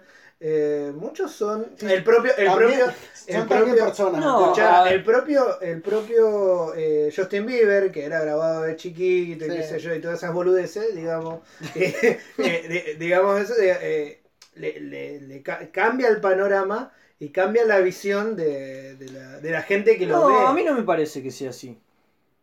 Porque, o sea, siempre tuvo la historia del chico del bajo que llega. A ver, volviendo al tema del nefasto este de Palito Ortega. Palito Ortega era un nene, un pibe de Tucumán que se vino cagado de hambre acá. Y está bien, vos ahora no... Es más, la película de él Lo que refleja ca- eso también. Claro, lo que cambia, lo que puede llegar a cambiar es la cuestión de la verticalidad. Antes vos, para pegarle en algo, tenías que irte a una discográfica y la discográfica te hacía surgir. Ahora con internet, Vos con podés tener YouTube un y qué sé podcast yo. de mierda. Vos tenés, vos tenés un Y la podcast de gente, mierda. claro, y la gente te. Que, ¿qué pasó? Había un, había un chiste el otro día que yo no lo mandé porque me olvidé que decía. Era como una especie de entrevista laboral y decía. Bueno, dígame cuáles son sus, cu- sus cualidades, qué sabe hacer. No, no tengo ninguna. Y bueno, pero ¿sabe hacer, eh, ¿sabe hacer algo? No, no, y bueno, ¿y ¿cuál es su cualidad? Eh, yo creo que soy más gracioso de lo que realmente soy. Bueno, ¿le interesaría hacer un podcast? Tal cual. Que es básicamente lo que nos pasa a nosotros. Nosotros Claro. creemos que somos más graciosos de lo que somos. Sí, nos Pero- reímos nosotros. Claro, lo que le pasa a la gente que hace Claro. stand-up, por ejemplo. Pero por ejemplo, ahora la cuestión es más horizontal porque vos por, por YouTube o lo que fuera lo podés hacer constantemente y gente que de un momento a otro, pero lo que cambia en realidad eh, es el, el medio por el que se llega, no la, no la situación en sí. Antes se llegaba por una forma y ahora se llega por otra. A ver, lo que hablábamos, lo mismo. Antes vos lo... La música sigue siendo lo mismo. Antes vos la distribuías con disco, ahora la distribuís por streaming. O Spotify. Eh, a ver, Spotify. ahora, ahora mismo, vos ¿no? tenés. Sí, una Dijo una redundancia. Ahora vos, vos, eh, le cargas 30 pesos al celular y vos podés subir un video. Antes para, para subir un video, para subir un- un- tu arte o para estar en, en los medios con tu arte, vos tenías que pasar por una radio, tenías que pasar por una discográfica, digamos. Claro. Eh, hay, hay todo un escenario nuevo. Sí, y además eso ha permitido que salgan a, a decir, sobre todo en política, con esto de las redes sociales, se han dicho cualquier cantidad de pelotudeces. Eso lo, lo hablamos con, Sí. con, las, con las chicas del laburo nuestro, que, que se manejan mucho por lo que es política 2.0. De cosas que, boludeces que se dicen en el sentido de que cuando apareció Twitter eh, y decían, no, ahora las elecciones va a ser eh, la cantidad de me gustas que va a tener cada uno en Twitter. Claro, o sea, tenés que tener la cabeza, tenés que ser muy imbécil para plantear algo así como Fukush- Fukushima cuando dijo que se acercaba el fin de la historia. O Bueno, sea, a ver, sí, no, en ese eh, sentido, si decimos eso, o sea, yo creo que, eh, a ver, la idea es cuestionable del muchacho este, pero fue funcional a un discurso, o sea, Claro. y lo estamos fumando a ese discurso sí, ahora. sí, sí, Sí, no, es, lo que. Pero a lo, a lo que voy es que justamente con esto que, volviendo un poco a esto de la novedad o no de las cosas, que terminan apareciendo como que ahora con, con las redes sociales hay como eh, un gran ágora en internet donde el candidato, y no, o sea, los candidatos agarran, te cierran la cosa de mensaje y no le mandó un mensaje ni por puta. Sí, no, a ver, no hay discusión con el candidato. No, el, o candidato sea- el candidato sigue discutiendo, y esto, y esto es posta, el candidato sigue discutiendo por, lo- por los medios convencionales. Sí, sigue bueno. discutiendo en la radio, sigue discutiendo en la tele. No, no discute casi en, en- No. en los Acá- Son muy pocos, son muy pocos los que hacen que y en general los que hacen son community manager. Acá en la Argentina hubo una experiencia interesante que no sé si habrá llegado a algo, que fue el partido en red. Que la idea de ellos era armar justamente esto como una agora eh, eh, a través ¿Ahora de o ahora? No sé, nunca, nunca supe cómo es. Googleenlo y no- y nos avisan si lo estamos diciendo mal. Escríbanlo y, y pongan ahí en, en, en Acaba el acento, pelotudo. Esta es la, esta es la palabra. Si, llegan si están escuchando esto, pongan ahora. Ahora. Igual como que no tenemos mucho, salvo la gente que siempre nos comenta, el resto No, no, no no nos da mucha huevos. pelota. Pero bueno, no importa. Eh, que Nos tenían, queremos igual. Claro, sí. Bueno, te- tenían esta idea, digamos, de armar eh, a través de internet una cuestión muy eh, democrática, casi de democracia directa, en donde había distintas ideas sobre problemáticas, proyectos en realidad, y la gente votaba cuál era el mejor proyecto. Y entonces, se- eh, justamente era como utilizar los nuevos medios que nos daba la tecnología, las redes sociales, para eh, promover la democratización. Sí. Trabajar por ellos, digamos. Claro, con esto de- y bueno, eh, Bueno, el, Hay, mucha concepto, gente que está haciendo este tipo de... el concepto de gobierno abierto, la Sí. cantidad de cansada que se- yo me acuerdo, no voy a decir el, a quién lo dijo, pero es un doctor en ciencias políticas Sí. en una charla, en una de las jornadas de ciencia política acá, que dijo que. Ay, no me, no, no me voy a acordar el nombre. Los planes sociales. No, no, no, no, no. eh, ¿Cómo es esto? Hay que eliminar los planes el sociales. presupuesto, el presupuesto participativo. Ah. Las leyes de presupuesto participativo eh, debilitaba, eh, generaban una- un debilitamiento del Estado porque yo decía, ¿qué? Claro, porque supuestamente era la gente la que ahora decidía lo que iba a hacer. Y, a ver, el plan que se estaba planteando en ese momento, primero, era abierto, pero era Esta- el, el, estado, el. Estado establecía cuáles eran las que se podían hacer y la gente votaba por eso.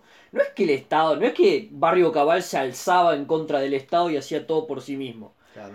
Pero vos, vos lo decís, un tipo que tenía 40 años, 45 años de ciencia política, que era doctor de ciencia política, que era, había sido amigo de Guillermo Donnell. O sea, vos decís, no podés decir una gansada como la que estás diciendo. Y lo peor de todo es que se la decía a un montón de pibe, pues yo en esa época que Y tenía... vos no estabas, digamos. Tenía 22, tenía 20, yo tenía 22 años, todo lo que estábamos y en- a un montón de pibes que van a decir esa gansada de nuevo porque la dijiste vos, porque pero o sea, yo no, no sé cómo qué, qué cuestión Bueno, pero eso eh, tiene mucho el que ámbito académico, digamos, Sí. esto de crear como una especie de comunidad en donde todos hacen la paja mental. en- Sí. de- Eh, por ahí, no, yo lo, lo que puede ser que, que- que se haya referido es que se descentraliza el, el- el poder estatal, pero tampoco. No, pero tampoco, No, no. o sea, pero tampoco es que se descentraliza el poder estatal porque, a ver, el Estado, es- el Estado sigue, sigue estando ahí, sigue estando presente. No es que la gente decide,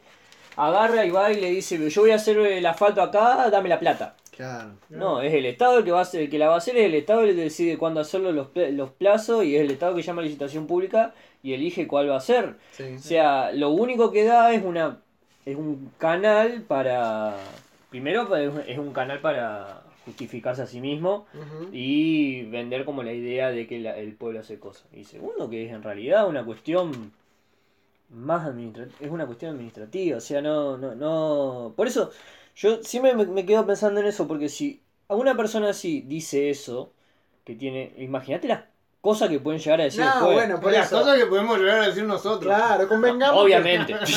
Un título no, no es garantía No, no, de no. que sea la verdad revelada, digamos. Claro, y además. Sí, Salvo algunas personas. Salvo yo. Pero bueno, eh, arranquemos con el primer capítulo Lo de Black, de Black Mirror. Vamos a darle. Vamos a nunca mejor utilizada la frase. El Vamos a darle. primer ¿por qué capítulo no? se llama El himno nacional. Sí.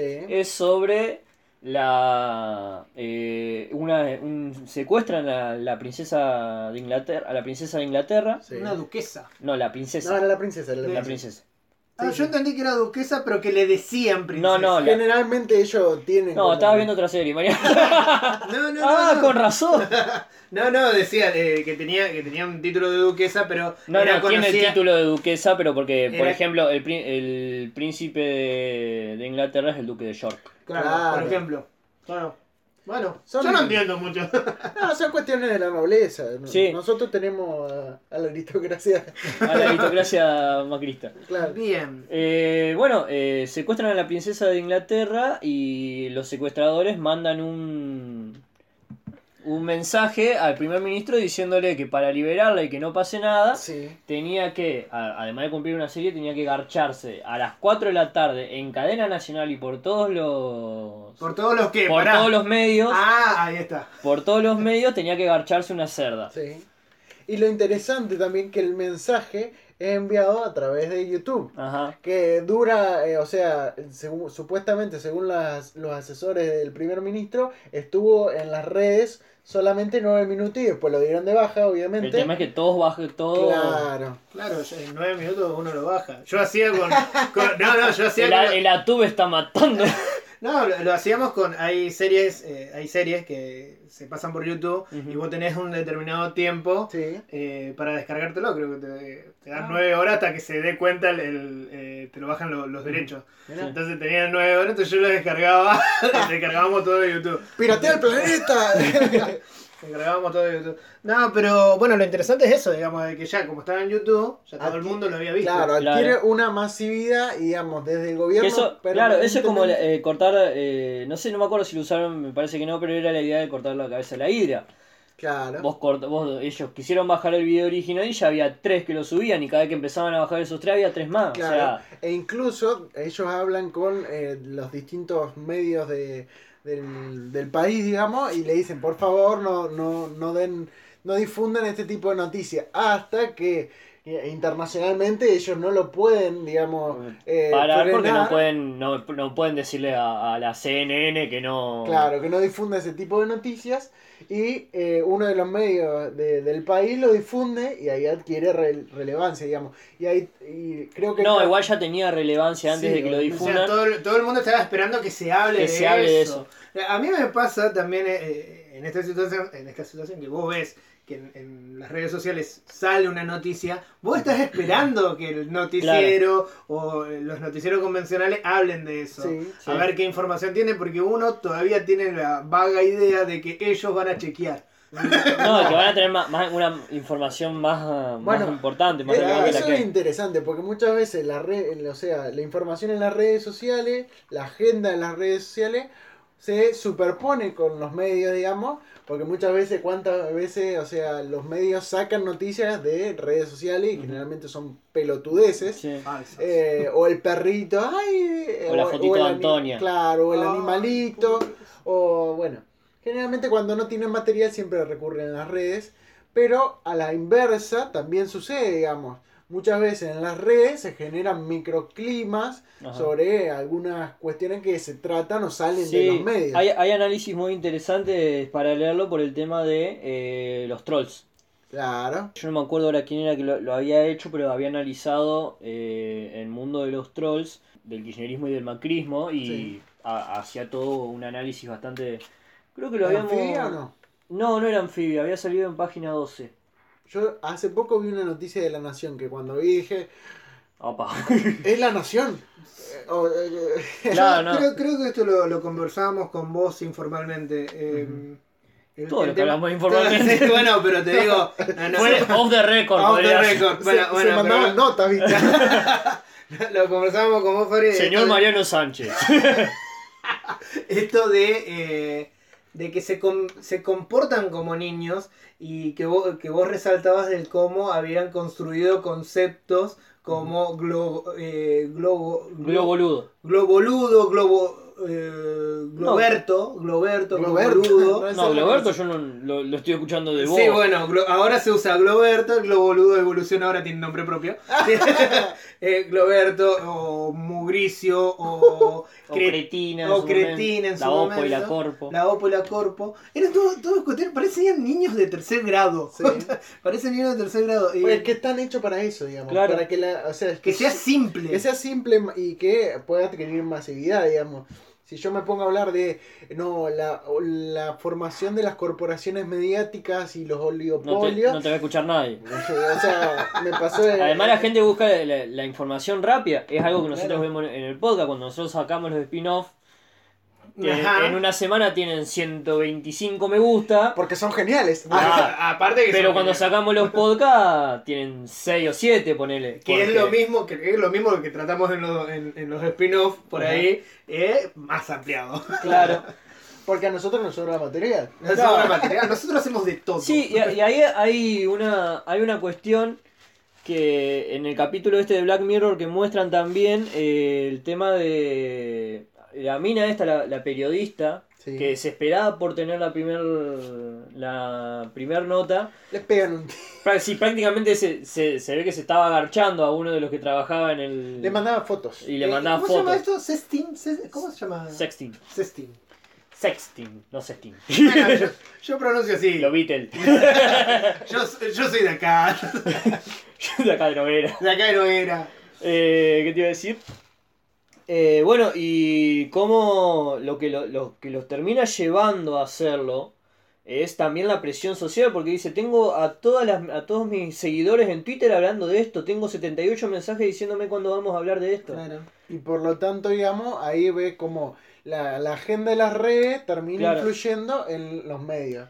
Pero yo creo que lo central del, del, del capítulo es todo este debate si no, lo tiene que hacer, no lo tiene que hacer. Sí, sí. Eh, la, la cuestión moral y también política, ¿no es cierto? De cuál era el rol del primer ministro, si realmente se tenía que hacer el amor con la, la cerdita, digamos, o... Hacer el eh, amor con la cerdita.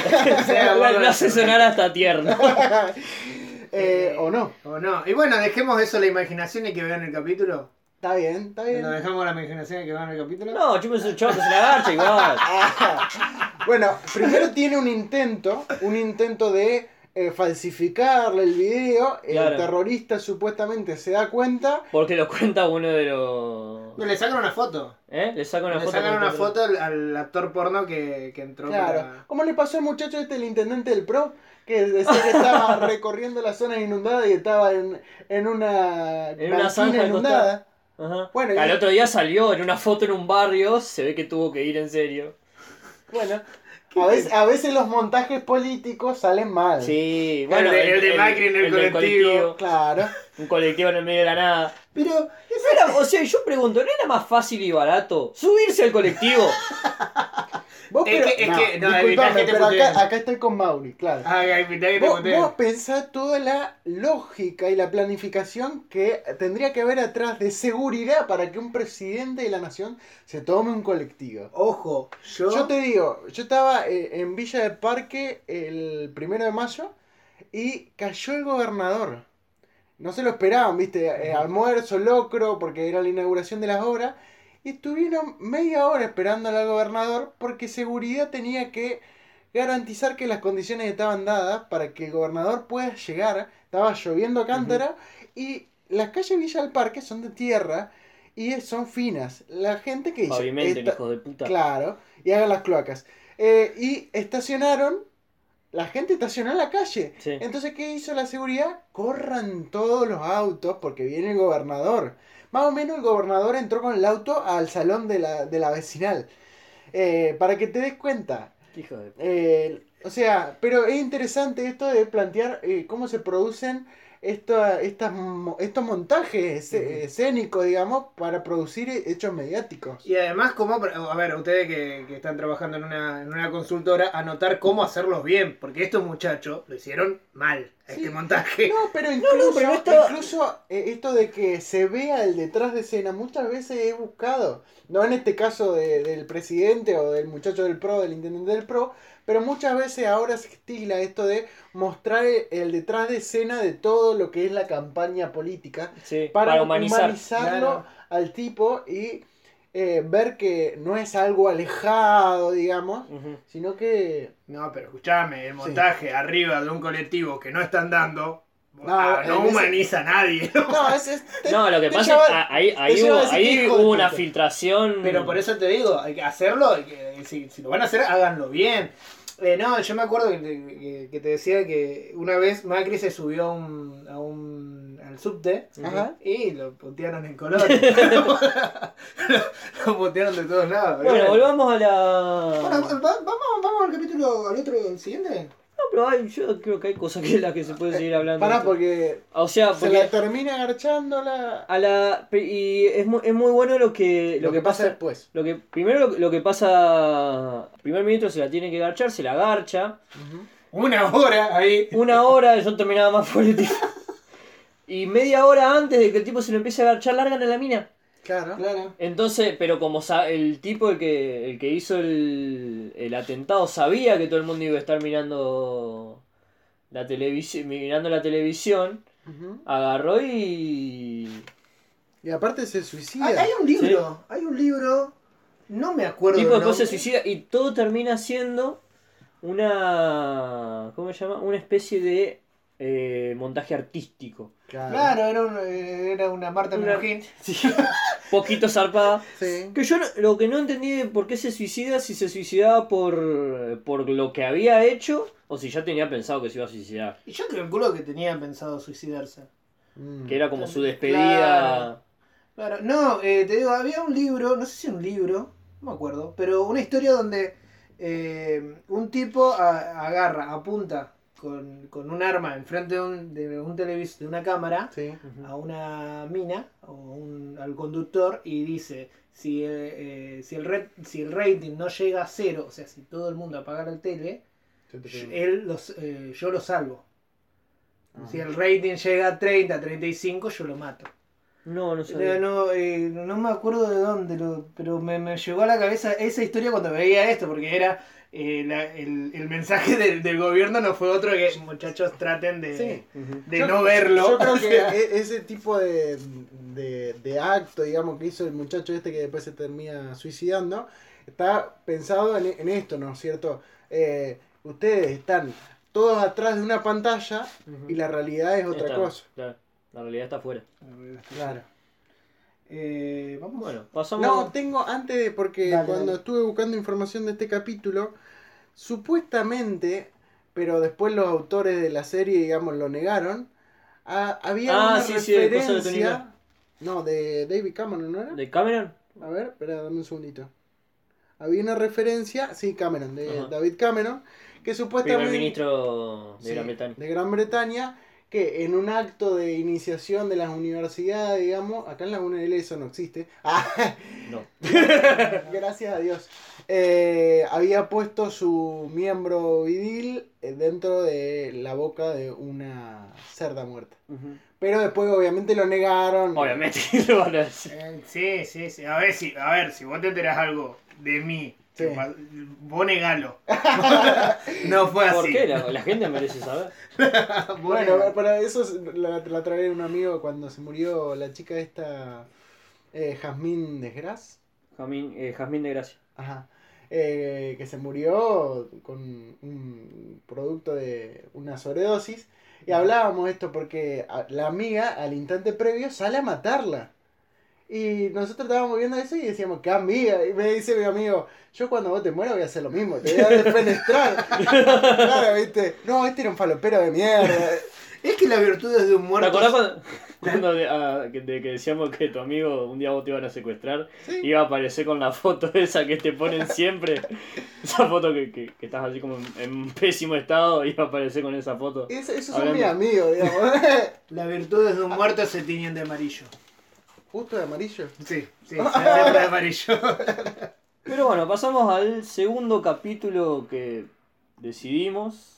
Decidimos que es eh, oso blanco. Sí. El oso blanco. Oso blanco. Oso Blanco eh, tiene, no es un- algo tan directo como un primer ministro garchando a una, a una cerda. Eso sería directo. Eso es muy directo. Ah, bien, muy directo, dale. muy bizarro también. Ajá. Esto, eh, y está vinculado obviamente a la política porque el primer ministro es funcionario. Sí, sí, es el. Estado. Es el primer ministro es parte del Claro. Estado, claro. Eh, acá no. Acá hay una cuestión que tiene que ver, yo creo, con una idea de sociedad y eh, de justicia. Básicamente, Ojo eh, por ojo. Claro, el capítulo que se llama Oso Blanco arranca con una mina eh, perdida, que no recuerda muy bien qué es lo que le pasó, muy bien dónde está, y que cuando va a pedir ayuda, todo el mundo la filma con el celular, Sí, sí. como claro. si fuera, no sé, que están presenciando un espectáculo, digamos. Claro. Eh, y aparte, en todos los televisores se ve como una, una, un- Una figura. una figura. Eh, bueno, la cuestión es que todo eh, aparece gente que supuestamente no había sido afectada por esa señal que parece, no sé, eh, que llega a través de, lo- de los televisores y del celular, digamos, de todos los medios y que deja media estúpida a la gente eh, y que logra escapar de esta señal y que empiezan a escapar para tratar de destruir eh, esto que se llama el, el transmisor de esa señal que se llama oso blanco. Claro. Eh, en, este, en este capítulo, eh, aparte de esta gente, digamos, que está permanentemente filmando, hay eh, unos individuos que se llaman los cazadores, Ajá. que son una gente muy hija de puta, digamos, sádica diría yo, vestido, aparece eh, un poquito tétrico, digamos, aparecen con eh, máscara de animal, en, eh, no sé qué disfraz, digamos. Una especie de purga. ¿Te Ujú. acordás de la película de purga? Sí, yo no la vi a la película, pero me ubico. Eh, y claro, aparecen con motosierras corriendo así, viste, tratando de alcanzar a la mina. La cuestión es que eh, después aparece un muchacho que dice, venga, las voy a ayudar. Y no era, hay eh, las apariencias engañan, digamos. Sí. Eh, y termina llevándolas a las dos chicas que se estaban tratando de escapar a un bosque donde había gente crucificada. Básicamente eso. Eh, cuando la está por empezar a, a torturar, cuando la está por empezar a torturar, la salvan a la muchacha, a las muchachas y se escapan de este hombre. Eh, la cuestión es que llegan a la- al lugar donde está el oso blanco, digamos, y de nuevo otra vez aparecen los cazadores y empiezan a pelear así y hasta que de pronto eh, una de las chicas agarra el, La- la protagonista el- sería, agarra el arma. agarra el arma y sale con confeti. Confete. Eh, y ahí se, eh, como que se caen las paredes, se prende la luz, se levanta el telón y resulta Truman que Show. todo... ¿eh? De Truman Show. Eh, una especie Ah, de Truman Show. Sí, sí, una especie de Truman Show. Se rompe la cuarta pared, sería en este Ahí está, muy bien. Se rompe la cuarta pared y aparece toda la historia que está eh, la mina. En las otras tres también. No, pero mientras que la mina va, va, va escapando, se, se, le, se le van mezclando recuerdos de una niña y de, y de un, Ah, de un sujeto. Detalle que no me, me había olvidado. Y de un sujeto que donde Los chicos iba- me están contando porque yo no la pude ver por Claro. cuestiones que no vamos a mencionar, pero que no, no puedo ver los cap- algunos capítulos no los puedo ver. Bueno, eh, y bueno, iba, no, no tenía la, la, la contraseña de Netflix de Nelly. no, Nelly eh, no me prestó la contraseña. No, eh, y mm, bueno, mientras más va escapando, porque supuestamente eh, había sujetos que no eran alcanzados por, por- por Por esta, esta señal. señal de oso blanco y no eran dominados por los celulares. Eh, y, y, a- y parte de esos sujetos se volvieron cazadores y ella, y ella era la presa. Y había gente que ocupaba esos roles. Claro. Eh, bueno, y, y se le iba, se le iba acumulando es- esos pequeños recuerdos que cuando termina, cuando se rompe la cuarta pared, le explican. Por eso veníamos a esta idea de eh, la idea de justicia, eh, de justicia como eh, ojo por ojo. ¿Por qué? Claro. Porque le hicieron pasar, a la, le hacen pasar a la mina día tras día tras día, una especie de eh, día de la marmota. Claro. Empecé el día de la marmota, le hacen pasar todos los días lo mismo, pero al terminar el día le borran la memoria. Claro. Le borran la memoria y le ponen un video de una nena que ella mató. Va, no mató, la mató el, la mató y la torturó el Sí. marido, el novio, no sé, la filmó. pareja. Claro. Y ella lo filmó. Entonces como era como un castigo irónico, como cuando Claro. Homero se va al infierno y le hacen comer donas. Claro. Bueno, era como un castigo Y, y irónico de... encima, digamos, o sea, se juega con esto del oso blanco porque el oso blanco pertenecía a la nena Ajá. y fue una como una cuestión simbólica durante todo el proceso de búsqueda, digamos. Claro. Y al final se ve el cartel que dice eh, Parque de Justicia eh, Oso Blanco. Claro. Algo, algo por el estilo. Claro, es como un parque de diversiones. Al final se muestra todo el detrás de escena, el parque Claro. de, que es un parque de diversiones para la gente que le gusta mirar. Le gusta mirar, le gusta ir con el, con, eh, con el celular, entonces la gente está apostada en, en una especie de ciudad eh, armada, una maqueta Sí. de ciudad, está apostada para ver ese espectáculo de la mina escapando, de la mina sufriendo, de la mina... Claro. eh, y después al final... La, me- eh, la mediatiza- la mediatización del castigo, la digamos. mediatización del castigo. Y- tal No, la, la- la- espectacularización del castigo. Claro, y la violencia como espectáculo, digamos. Claro. Sí. Eh, y, a Que eso ver- es más o menos lo que pasaba cu- cuando se hacían, cuando se guillotinaba a la gente, o se hacía que se lo mostraba en el público, se hacía en una plaza pública con un montón de gente alrededor. Claro. Sí. La Claro. gente veía, yo, hay un montón de películas, que sé yo, en... El, eh, bueno, el libro de Foucault, Vigilar y Castigar, Sí. él arranca describiendo cómo un tipo es desmembrado, eh, haciendo referencia a los castigos. Bueno, Foucault estudia cómo va modificándose la sociedad. eh, y, el- Y la los- forma de castigar. claro, la forma de castigar. Pero no, no, o sea, no nos vayamos tan atrás. En la vida real, hace poco, cuando pasaban los. eh, que, que en un momento se había puesto muy de moda esto de. Cuando agarraban a los ladrones y Ah, el linchamiento. la- el linchamiento los público. linchamientos públicos. Que se filmaban. Se filmaban. Sí. Hace poco yo tengo un amigo que le digo, la puta madre, ¿por qué mandás esto a WhatsApp? Primer, primer foto, eh, muere Caco atropellado por un colectivo después de robar un, Sí. no sé. Eh, segunda foto. Sí, sí, yo sé cuál es. Sí, a mí también me lo mandaron. y manda- o sea, un video de un tipo que fue Y atropellado. con el pie colgado. Claro, fue atropellado y tiene y muestran sin mano el pie colgando y vos me decís, ¿por qué mandás esto? O sea, ¿por qué lo difundí? El morbo que hay atrás de eso. Sí. Y, y yo te puedo asegurar que este pibe lo disfruta, ¿entendés? Porque cuál es, mirá lo que le pasó al negro de mierda por robar, Claro. Lo que pasa es que también una es una autoafirmación eso, porque, o sea, que es lo mismo que. Por eso yo por ahí estoy un poco. A, a mí me, me- me hace un poco de ruido todo lo que sea linchamiento, porque Eh, en realidad es una cuestión de eh, reírse del otro que yo considero inferior y yo marco mi superioridad sobre ese otro. En el sentido de que el, tu amigo disfruta de eso porque supuestamente, o, o no sé, yo no conozco a tu amigo, pero eh, porque el es el negro de mierda y el eh, reírse de esa cuestión del negro de mierda le ayuda a él a sentir que no lo es, Claro. Como que lo justifica como persona. Y lo mismo pasa con el tema de, los linchamientos. Los linchamientos también es la, la idea de que yo tengo el derecho a marcarte a vos que no sos un ciudadano digno y por eso te mato. Claro. Y aparte Pero, está la idea ejemplo- de justicia por mano propia, digamos.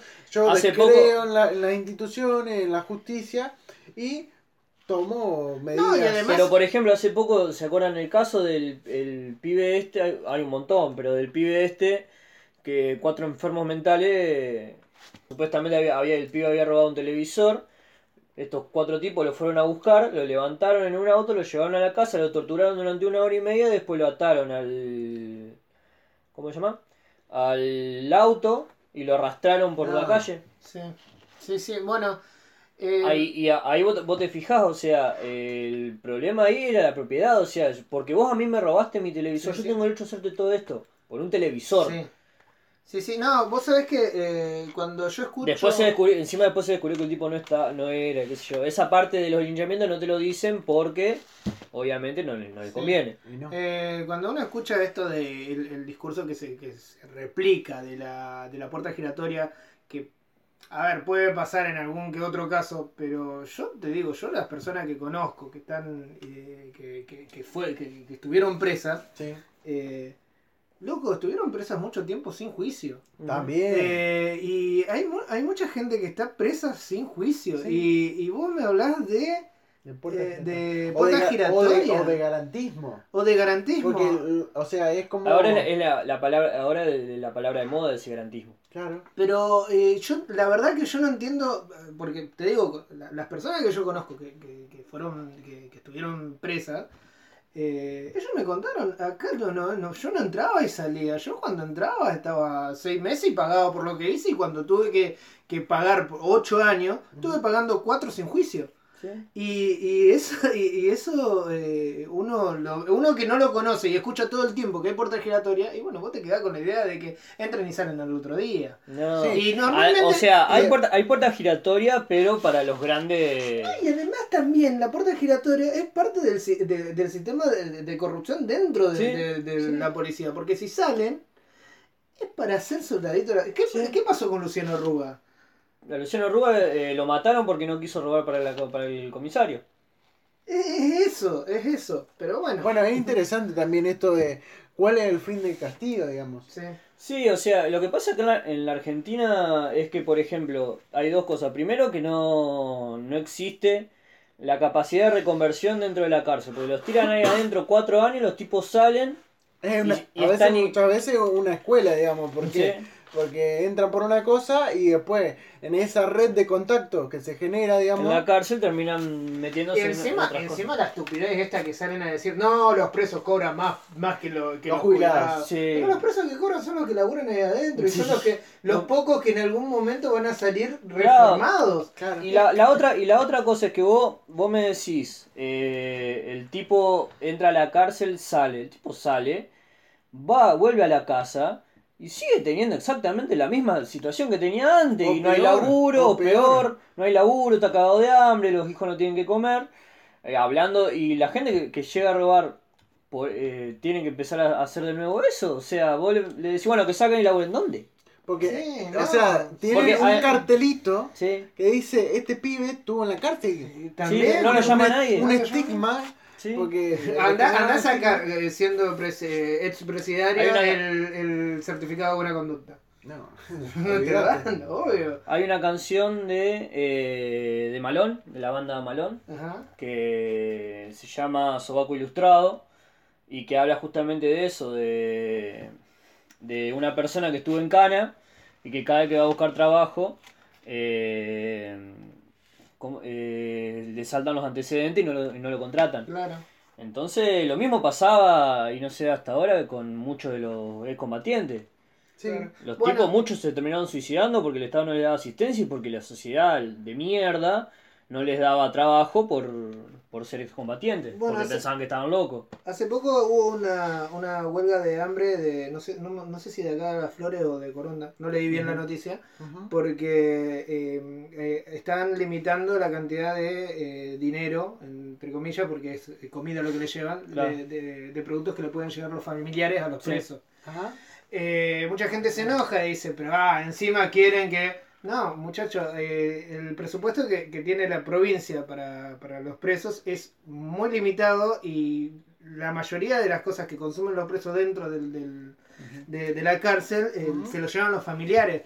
Y, eh, y eso, digamos. eh, Sí, no, no hay que olvidar que, a ver, están en la cárcel, pero siguen siendo personas y sí, tienen derechos. claro. Y, Además- digamos, de- de- Además esta cuestión de vos a la cárcel, ¿para qué carajo la querés?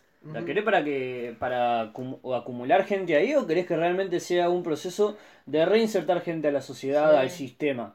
Sí, sí, sí, sí. eh, eh, a ver, atacar los pequeños, eh, pe- los pequeños, ¿cómo se dicen? Planes, no son planes, son proyectos, Programas. los pequeños programas de, de reinserción, no es, no, no- me parece que No va ayuda, mal, no ayuda. En realidad no, no es que no ayuda, lo que pa- eh, el tema es que se, hay gente que se ha criado con la idea del pobre contra el pobre, eso existió Sí, siempre, no sí, es sí. que ahora, que es lo que yo, ahora, ahora son todos fachos, no, la gente toda la vida fue facha. No, ahora se ve mucho más por el tema de, Lo de que pasa- las redes sociales. No, pero además de eso, es que es por, es por una cuestión de, de- de humor social. Yo hablaba con, con Lucas Peretti el otro día, eh, Lucas Peretti, un amigo nuestro, y me decía, y nos poníamos a hablar de del tema de- del fascismo, de qué sé yo, de la gente que es facha. Y yo le decía, no es que ahora de golpe se hicieron todos fachos, pero vos tenés un 30% que es facho de por sí Ujú. un 30% que es progre, digamos, y un 30% que está en el medio, que son como de acuerdo al humor social. Claro. Yo- Y un 30% que dice ser progre. Sí, sí. Y un 10% que somos nosotros sentados acá. Claro. Eh, pero para, para graficarlo en el, sentido, en el sentido de que vos eh, en el kirchnerismo tenías una progresismo, por llamarlo, y la gente, los neutrales, eh, había mu- los neutrales se tiraban más a ciertas posiciones progresistas.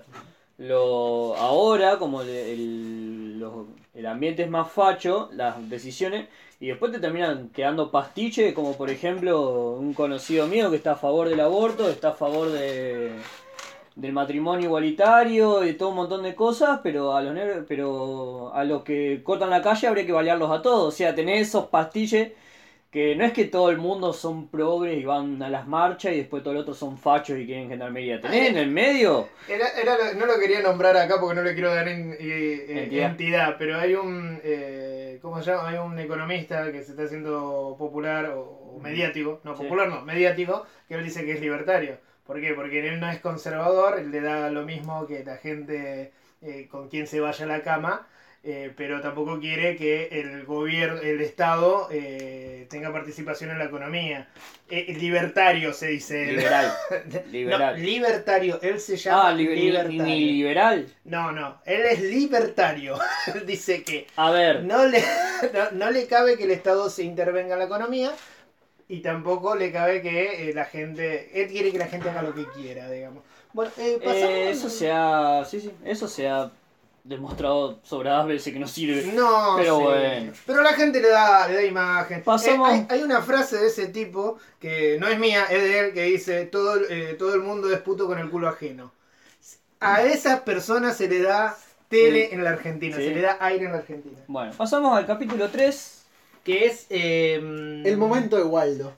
¡Ay, el momento de Waldo! Sí. Mi capítulo preferido fue. ¿Por qué fue tu preferido? Porque Por- fue el único que vi. porque fue el único que. No, porque. bueno, háblenos del, del capítulo entonces. Sí, no, te voy a hablar del capítulo. El capítulo de Waldo es. eh, eh, es Waldo es una especie de eh, animatronic, es una animación que se empieza. eh, en- eh, que es popular, que es eh, conocido en, en- en- todo el ámbito. Es como Gabo en Los Simpsons, que es conocido, es conocido eh, por todos, donde atrás tiene un titiritero, que, que es una persona que es Jimmy, Jimmy algo así se llama.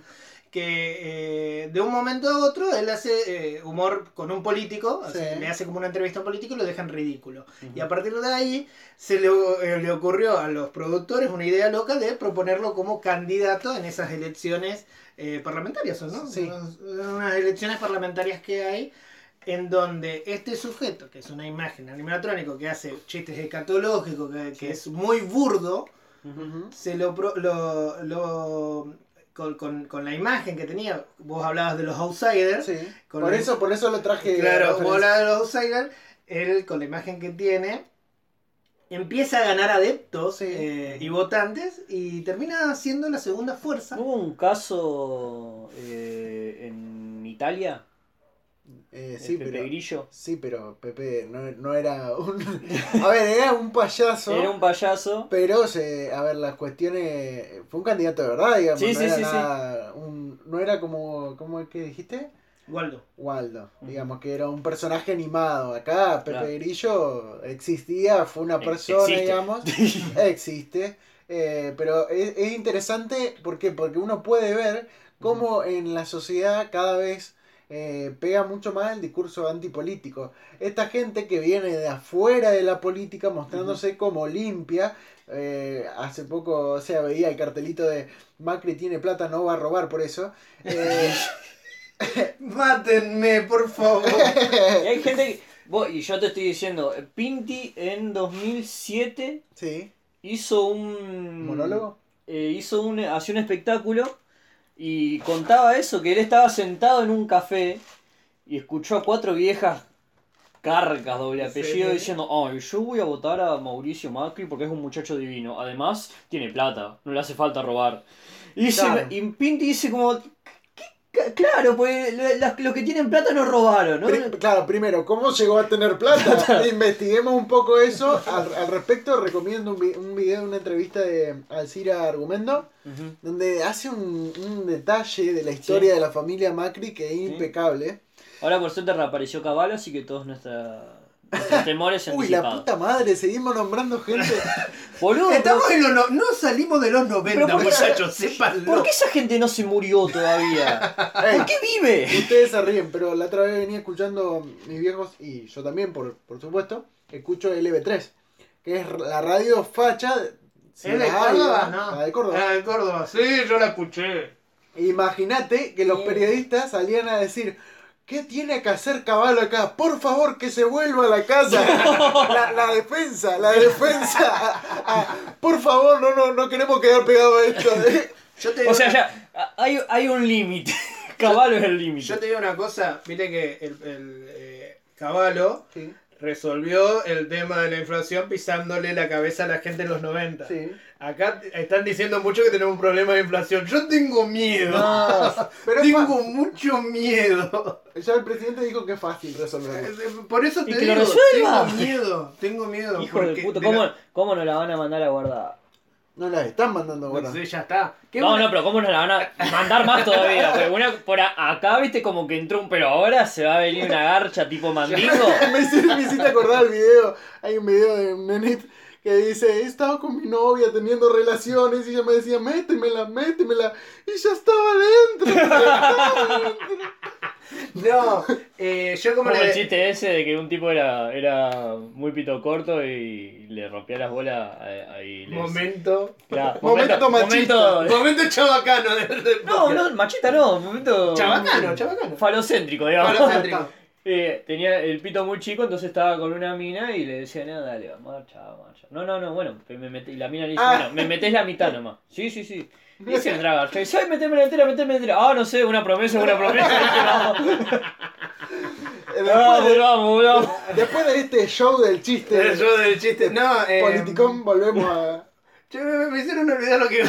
No, bueno, vuelvo al capítulo, vuelvo a Waldo, digamos. Ah, claro. O sea, él tiene un altercado eh, con un candidato eh, conservador y se mete y lo empieza a perseguir al tipo. Sí, sí, lo sí. empieza a, perti- a perseguir, va a los mitines, digamos, de las reuniones y lo empieza a boludear. Claro, es difícil luchar contra un tipo que básicamente es una animación, digamos. Claro. ¿Entendés? Y lo tiene todo hasta entonces, ¿qué hace el vago? Va y averigua quién está detrás de Waldo y le empieza a tirar información de que es un comediante, que esto, que el otro. es un fracasado. Un dice, que es un fracasado. que para lo único que, Que sirve tiene un podcast. Un. Eh, que para lo único que, que les eh, que sirve es para meterse atrás de un muñeco. Claro. Que, el- el- el- que la fama es del muñeco. Claro, Claro. el discurso más o menos era, era, si tenés huevo, salí de, de atrás Y- de Waldo y eh, enfrentame cara a cara, digamos. Claro. Y aparte, este, este capítulo tiene una cuestión muy también, esa me, me pareció medio forzado, eh, que el personaje que está detrás de Waldo, este cómico, Tiene un affair. encuentro, una affair con la otra candidata que es la candidata laborista. Laborista. Claro. Que, a ver, era como una candidata testimonial, pues sabía que iba a perder, como generalmente pasa con las fuerzas progresistas y de izquierda. Un saludo a la izquierda. Claro, No, pero. pero ahí están. El, el laborismo en Inglaterra no, no es una. No, No, pero secundaria. acá se- yo no sé cuál Acá fue está- la Está intención. planeado como eso, digamos. Ah. Yo no sé cuál fue la intención de- de- del capítulo, pero acá se lo mostró como una fuerza de que no iba a ganar. Claro, o sea, No, no, le se gana la- Waldo. Se, le- se lo, pu- se lo puede mostrar que particularmente en ese eh, el laborismo no, no va a ganar, pero el laborismo eh, que Claro, es, claro. es una junto con la con Bueno, los la segunda Tory, fuerza. con Sí, los es la Tory. segunda fuerza. Ujú. Bueno, la cuestión es que tiene una affair. eh, cuando se enteran los asesores de la muchacha le dicen, mirá, alejate de este tipo. y el vago queda recontra remil resentido. Y eh, eso viene como a exacerbar, digamos, su, su discurso anticlase política. Ahí en- tienen un debate en donde está esta muchacha, está el muchacho conservador. la puse? Le decía en el medio del debate. Está el muchacho conservador y Waldo. Y Waldo viene muy tirando así, muy. Eh, porque tiene un discurso muy guarro, digamos. Sí. Hasta que. eh, las palabras. que. Guarro. Guarro. ¡Ay, Ay, guarro! son re guarangos. Hasta que, digamos. Eh, hay como un, un ida y vuelta con esta candidata y ahí el vago empieza a alargar todo el discurso antipolítica y el resentimiento, digamos. Como que un, por un lado tenía un vago que básicamente no se preocupaba por la gente, que le Sí. chupaba un huevo, y por el otro lado la que se preocupaba, el, digamos, la progresista, el de discurso laborista, en realidad lo que estaba buscando hacer era ascender en su carrera política, pues sabía que no iba a ganar las elecciones. Sí, sí, o sea, marcar, marcar posición y presencia. Claro, y entonces, ¿qué es lo que hace básicamente a través de este, de este discurso antipolítico? Como la mayoría de los discursos antipolíticos, es decir, todos son una mierda. Todos son Todos iguales. son los mismos. ¿Qué pasa muchas veces? Y terminamos votando en blanco. No, o terminás votando a Macri. O terminás votando a Macri. Eh, sí. Bien. No, eh, lo que me estaba olvidando. Yo tengo un montón de gente y eso a mí me pone. Yo a veces. Cuando yo planteaba, pues eh, yo voté a la Stolbizer porque progre. Porque vos ya ganaste. Vos ya Yo me quería ganar. Ya ganaste. Y después voté en blanco este porque no quería, no quería hacerme cargo de, de, de las, de Claro. las cagadas que se habían mandado los Yo voté al pro. Y, cuando yo decía. No. Mirá cómo te, mirá cómo te pusiste. Yo voté al pro en las primarias. Lo voté a Sanz. Porque no quería que Macri llegue. Encima voté un rey para la concha de tu madre. Pero igual. Ah, no, igual. ey, el del voto eh, de él esta es la última emisión de Político Con Mariano. con Mariano. Yo voté a Sanz porque no quería que llegue Macri. El y voto bueno, estratégico hizo. O El sea, voto estratégico. Que no sirvió de nada. o sea, tampoco sirvió de nada eh, tu carrera de diplomado. Porque claro. está estudiado que el voto Que estratégico no sirve. no sirve. Sí, Salvo que sean, eh, por el- lo mismo, pues, el tema del voto, del voto en blanco, ponele, que, no- a ver, no te, no, no te sirve de nada si no hay un descontento social. Claro. Diferente era en el 2001, que el 30% de los votos emitidos fueron en blanco Claro. o impugnados. Ahí sí ya tenés un- se te está viniendo abajo el sistema, básicamente. Y Que es básicamente lo que pasó en diciembre, se vino abajo el sistema. Y después, oh, estamos con Rodríguez. Estamos con Rodríguez. Y tu cuerpo lo sabe. No, una de las cosas que. No, no sé qué iba a de- Yo iba a decir algo, no me acuerdo qué. Pero bueno. No, yo, yo lo que quería decir hoy, y que me olvidé porque estos chistes de los penes que hicieron, es que si hay gente que necesita que venga a caballo para saber que estamos, que nos vamos, que, que esto se está yendo a la Sí. mierda, Ah, nos ese- merecemos donde estamos. Eso era lo que iba a decir. Hay un montón de gente que cuando yo planteaba que iba a votar en blanco en la en el balotage, eh, me decía, no, pero vos no te das cuenta, hay que sacar a los K porque vos querés que nos sigan gobernando esto. Yo no quiero ninguno de los dos. Y Macri, y ahora vienen, vos sabés que vos tenías razón. Sí, o sea, no- no- me dice, lo que pasa es que vos sabés, no, no, no necesito eh, de ser un diplomado, un licenciado en ciencia política para saber que Macri nos la va a mandar a guardar. Sí, lo O sea, si vos te metes en, la, en el set de filmación de una porno y hay un negro pijudo, vos sabés que te van a garchar. Claro. Es terrible.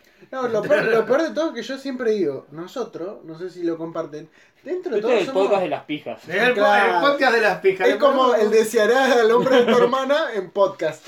Ajá, bueno. Eh, no, lo peor de todo es que yo siempre digo, nosotros somos afortunados, porque más o menos podemos llegar a fin de mes, tenemos, o sea, sí, Vos, yo no. Ay, Ah, Yo estoy con este mate. de- yo tengo trabajo, ¿entendés? Hay Claro. gente que la está pasando Sí, mal sí, sí, y la la va a pasar más mal todavía. Sí, sí, sí. O sea, eh, voy a llorar. Ah. Vamos a llorar acá. Bueno, Vamos al otro. al último capítulo. al otro capítulo. Ah, no, pará. ¿Viste que vos decías eh, de Waldo que lo perseguía al, al- al candidato? Acá en Argentina tuvimos un, un personaje que seguía a los candidatos, que era el personaje de Fernando Peña, por eso me acordé Ah, de eso era importante. Eh, de Rafael por el Orti se llamaba el personaje de Fernando Peña, que Dios lo tenga en la gloria, Sí. o no, no sé. Eh, que Yo no lo tendría en la gloria porque era un fascista de mierda, perse- pero bueno. perseguía a, lo- a los candidatos, creo que lo persiguió del Narváez, perseguía a candidatos outsider como. Ay, este que tenía senos, no me acuerdo. Eh, Ay, googleenlo, por favor. Charlie, Charlie algo era. eh, bueno, no importa. Uno, un tipo que tenía un programa de televisión que era bastante raro el programa. Y bueno, y él lo perseguía como burlándose de, de este, de este candidato, que era que lo que lo que decía que él quería que se casen los decía lo decía que yo quiero yo no estoy a favor de que se casen los putos y, pero al, al motochorro palo en la cabeza bala en la cabeza algo así era el discurso de este muchacho. Y bueno, Bueno. y por el Orti lo seguía para todos lados Vos recordaste a, Poli- a por el Orti y vos y yo a Oaxaca, a Vaca. también un candidato que quería ser el primer presidente negro de la Argentina. búsquenlo los videos de Vaca son geniales Sí. y el de Yayo también. ¿Cómo era el de Yayo? el de Yayo era eh, Horacio Veraz Horacio. El- bueno y después de toda esta Vamos lista- al último capítulo, Sí. pues se nos está yendo un poquito a la mierda el, El podcast. el podcast.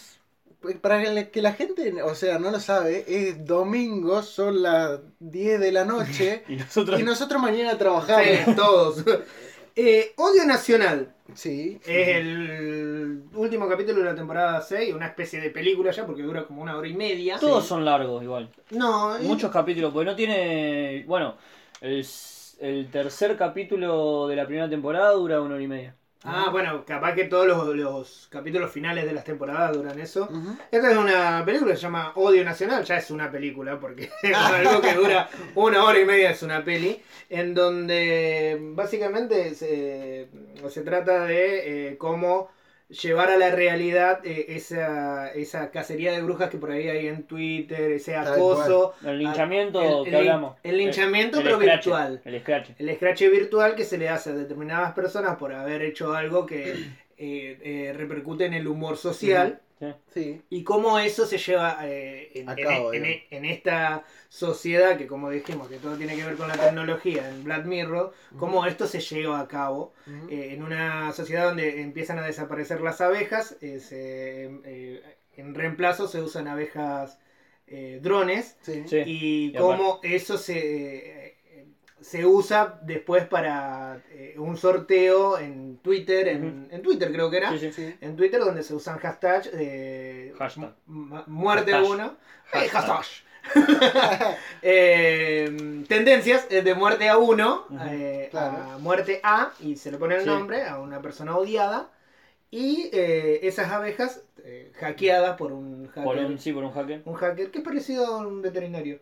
¿Eh? Un veterinario de acá que vive por acá Ese cerca. dato innecesario. Dato innecesario, pero después te voy a contar. Faltaba, faltaba, el Faltaba el dato innecesario. Después manda la foto al grupo. Faltaba el dato innecesario. Eh, no, pero es genial, porque una vez. No, no, cerrá. cerrá.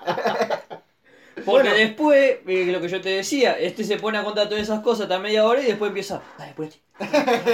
Empieza a hacer. pero ahora es él. Claro, ahora estoy yo. Ahora es él. Ahora es él. Escúchame, no, no. Bueno, y. El, el capítulo está pensado como un tráiler de, de- de suspenso. Thriller. thriller. Trailer. Trailer es otra cosa. Trailer, bueno, bueno, bueno. Muchachos, o sea, Son las- ¡Googleenlo! se entiende. ¿Se entiende? Un, un thriller. Un thriller, un thriller. de- un thriller de suspenso que también tiene mucho de policíaco, digamos, porque es un grupo de detectives que están tratando de ver cómo, qué pasó con un, un ca- digamos, una muerte eh, y empiezan a meterse en- con todas estas cuestiones, digamos, con la, la parte, digamos, de las redes sociales. Por otro lado, el- estas abejas dron, que también, eh, eso también es muy paranoico, digamos. Sí. Un dron, digamos, que va a poder entrar por cualquier lado y te va a poder ver qué es lo que estás haciendo, incluso hasta matarte. Claro. Como el Eh, argumento de Cell en Dragon Ball.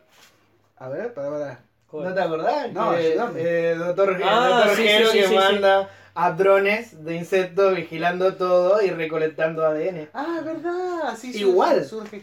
Es igual. Se- Probablemente lo hayan robado. Pero hay muchos, por, por ejemplo, la manera en, en cómo mata Sí. es muy parecida a la serie Inu, Inuyashiki. Ajá. Eh, porque es eh, eh, encristado, eh, encristado, el, mm, eh, los datos quedan en la, en la computadora Sí. y, el- y el tipo los busca así. Claro. Eh, en Inuyashiki también el- eh, lo odiaban a, a uno de los personajes y el personaje lo buscaba por, por internet y los mataba. Claro. Eh, si, si la quieren ver, eh, este, es muy parecido en ese sentido. Hubo muchas cosas ¿Da parecidas. para verla o es muy larga? Eh, son 11 capítulos. Son de los creadores de Gans. No tengo idea qué es. ¿De quién? De Gans. ¿Gans? ¿Gans? Ah, Sí. sí, ya sé cuál es. Sí. Sí, ¿Da para verlo eso por el podcast? Lo, podemos, lo podemos charlar. Bueno. Lo podemos charlar. Bueno, Eh, eh, básicamente entonces el, el capítulo termina, eh, spoiler, eh, porque ya me quiero ir. Lo contó muy rápido. Era el más largo. Era el más largo y duró 5 segundos la reseña. Termina básicamente en que una de las detectives desaparece y de pronto a la otra, digamos, le llega el mensaje. eh, ¿Cómo era el mensaje? ¿Lo, lo encontré? Ajá, lo encontré, sí, porque lo, lo busca por todos lados, lo encuentra. Parecía Sudamérica eso. El lugar donde lo encuentra Sí. al tipo. Bueno, qué raro Netflix que haciendo referencias eh, a Sudamérica como. Como el Es lugar creativa. donde se esconde la gente. Claro, es patio trasero donde se, escon- se esconden Sí. los terroristas. O sea que hace poco, la última referencia y comentario que tiro a la mierda, eh, vi una, una película en Netflix que es del hace de Grow Up, que, con Adam Sandler, el gordito, Ajá. ¿lo ubican? No. Que Sí, sí. tiene un montón de películas malas, el, el guardia de seguridad también. Sí, sí, sí. Ah, sí. Bueno, y luego escribe una novela, digamos, basada en todo invento de, de cómo es, digamos, la vida de un asesino. La cuestión es que es publicada, pero como si fuera su vida en realidad. Lo contratan y bueno, en realidad lo secuestran y lo mandan a Venezuela, a Caracas, en donde hay un dictador puesto por Estados Unidos. Escuchate esta, o sea. Netflix. Eh, usted no puede ser tan malvado. Eh, un Usted dictador diabólico. Claro, un dictador puesto por Estados Unidos y una guerrilla eh, queriendo derrocarlo. Y también, por supuesto, está un narcotraficante ruso, digamos, que provee ahí al, al, al presidente y bueno. Iba, iba por ahí, digamos, estas imágenes de Sudamérica en donde gente se... O sea, ¿qué es Sudamérica para Estados Unidos? Eh, Sudamérica del patio trasero. eh, Lo, lo decía Atilio, Atilio Borón eh, en una, eh, acá cuando, lo- lo- cuando estuvo acá en, el- en la jornada de ciencias políticas. Él decía que conversando con sus, eh, con sus colegas eh, Yanquis. eh, los colegas yanquis le decían, sí, ustedes analizan todo lo que, Lo que que puedan, hacemos pero eh, ustedes analizan y está bien, pero ustedes no van a pegar en el análisis correcto hasta que no se den cuenta que eh, Latinoamérica pertenece a Estados Unidos. Eh, eso contó a, eh, Atilio Borón acá. Yo no sé si la anécdota será cierta o lo inventó mientras estaba tomando un café a la mañana. pero. pero Estaba leyendo, estaba leyendo el Karim. Pero bueno, es una anécdota que, que, que uno, O- uno lo- O estaba leyendo el informe de cómo la hacía mató a Hugo Chávez. ¿Cómo la- No, sí, también. ¿Y te acordás el cáncer por satélite? El cáncer por satélite. Nah. Bueno, muchachos, parece que no tenemos mucho más para decir. Sí, podemos eh, comentar eh, de qué viene el próximo podcast para que estén Próximo- prevenidos. Claro, para que vayan leyendo. El próximo podcast va a ser sobre. Para que se entere Mariano, Para para que se entere Mariano. porque no sabe. Porque lo hablamos, estaba el presente, pero yo lo estaba pensando, no sé, en el cuarteto de Nos. seguramente, seguramente. Y no, vamos a hablar de Rebelión en la Granja de Orwell, vamos a volver sobre Orwell. Así que nos vamos a, a meter en esa. La última vez que, que hablamos sobre Orwell, el muchacho Yo no estaba. No, no estaba, estaba de vacaciones. Por eso vamos a hablar sobre Orwell. Orfel. Estoy Y- comiendo una y el res- masita, y el perdón. resaqueado soy yo. Claro. Así Eh, que, bueno, esperamos que hayan disfrutado este podcast. Que, bueno, como siempre le, le decimos, pónganle me gusta a este video. Aléjense de las chanchas. Pónganle No. me gusta. Pónganle me gusta a la página de Facebook. eh, compartan este video. Le decimos a todos los que nos escuchan. Si quieren compartir el- nuestros videos en su Facebook, así más gente se clava como se están clavando ustedes. Nada, mentira. así más gente conoce o le puede llegar a interesar. Los invitamos a que lo hagan. Eh, suscríbanse al canal, pongan la campanita para saber cuando carajo subimos videos. Sí. Eh, y no sé qué más. Bueno, Y y que va a haber muchas sorpresas.